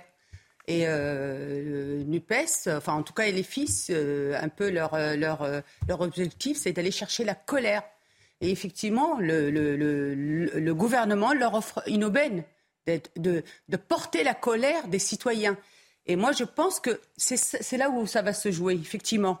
Parce qu'aujourd'hui, les Français n'ont pas la possibilité d'exprimer cette colère. Et le fait que lui l'exprime à leur place, ça peut être intéressant. Effectivement, il peut, il peut toucher toutes ces Français-là qui aujourd'hui en, est assez, en, ont assez pardon, de toutes les déclarations euh, qu'on leur fait euh, extrêmement anxiogènes. Juste avant de vous donner la, parole, Jérôme Jiménez, euh, je voudrais vous faire écouter lorsqu'il parle, il s'adresse aux jeunes avec un message très clair où il appelle à, la révolte, hein, soyons limpides. Mais c'est ça, L'école est comme ce que nous avons de plus précieux, non seulement pour transmettre, mais pour penser à l'avenir, car aucun de nos sacrifices n'a de sens autrement qu'en se projetant sur nos enfants et la génération future. N'acceptez pas que l'on maltraite les jeunes gens, les étudiants, comme on les maltraite. Révoltez-vous, jeunes gens, puisqu'on veut changer votre statut de bourse. N'acceptez pas Constituez partout où vous étudiez, où vous travaillez, vos assemblées citoyennes qui vous permettent de vous organiser pour entrer dans la lutte à laquelle je vous appelle de toutes mes forces. Oui, il n'y a aucun arrangement possible avec nous. Jérôme Jiménez, je ne sais pas, mais j'ai l'impression qu'on va avoir droit à un certain nombre de manifestations à la rentrée. Oui, ça va être une rentrée sociale euh, difficile, hein, avec des propos comme ça, vous le savez très bien. Après, euh, je resterai très neutre avec Jean-Luc Mélenchon. Hein. Je ne vais pas vous dire ce que j'en pense, puisqu'avec une personne qui tient des propos antifiques euh, mm. pour son électorat et qui dit que la police tue, je ne vais pas vous dire ce que, si c'est bien ou pas bien son discours de ce matin. Mais par contre, oui, vous avez raison, la rentrée sociale va être très compliquée pour les forces de l'ordre, en effet avec un tel appel, et on le sait, hein, Nathan, il a appelé à une grosse manifestation, une grosse mobilisation mi-octobre. Euh, révoltons-nous, les mots sont forts. Euh, Naïma Mfadel euh, ah a raison. Il est, voilà, il est très chaud, il est très. voilà. Oui, mais là, le passage sur la, sur la jeunesse, je l'ai trouvé assez beau et, très vrai. C'est-à-dire qu'on est dans une situation objective hein, où le gouvernement, depuis six ans, ignore totalement les jeunes. ignore, les fait souffrir, les précarise, euh, la crise sanitaire, parmi les premières victimes, ça a été toutes les jeunes générations. Certains ont parlé de générations sacrifiées, en tout cas des générations vraiment abîmées. Vous avez aujourd'hui, puisqu'il parlait des étudiants, vous avez aujourd'hui des étudiants qui ont de plus en plus recours à, des banques alimentaires. Hein. Donc, si vous voulez, euh, quand, vous avez un problème littéralement physique, biologique de faim chez des étudiants qui augmente considérablement, c'est un signe parmi d'autres. Mais ça montre bien qu'il y a aujourd'hui quelque chose qui ne va pas avec la jeunesse. C'est un paradoxe d'ailleurs.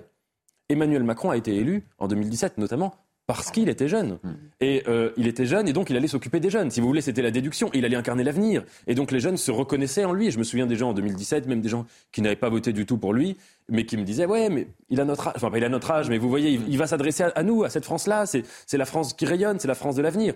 Mais l'Ecclésiaste avait raison.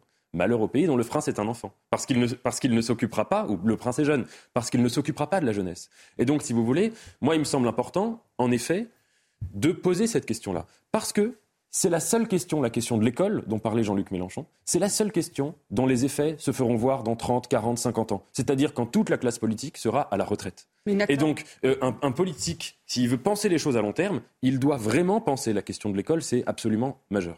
Non, mais de qui, euh, quel est son parti d'origine? C'était quand même le PS. On ne peut pas dire que le PS a brillé par des réformes qui, justement, auraient arrangé l'école. C'est ça qu'il faut voir. Moi, j'ai l'impression vraiment qu'il est dans ce mouvement wokiste, qu'il faut aller chercher la colère. D'ailleurs, pendant les législatives, c'était ça. Il faut aller chercher la colère. Donc, c'est facile d'aller chercher la colère des gens et d'être en colère avec les gens. Mais qu'est-ce qu'on propose aujourd'hui? Je ne suis pas certaine que les filles aient des propositions. D'autant plus qu'ils ont montré aussi par ailleurs qu'au contraire, eux, ce qu'ils veulent, c'est le chaos. Et je pense qu'à appeler à ces manifestations, c'est juste le chaos pour exister. Eh bien écoutez, Midi News Weekend se termine. Il ne me reste plus qu'à vous remercier. Merci, à vous. beaucoup Naïma M. Fadel. Ça a été un plaisir de vous avoir sur ce plateau. Merci Nathan Dever, vous reviendrez? Merci, avec plaisir. Avec plaisir. Merci Jérôme Jiménez. Euh, merci donc à Sabrina Slimani qui m'a aidé à préparer ces trois heures de Mini News Weekend. Merci aussi à David Brunet. Merci à la programmation, aux équipes en régie. Tout de suite, ce sont les belles figures de l'histoire. Belle journée sur CNews.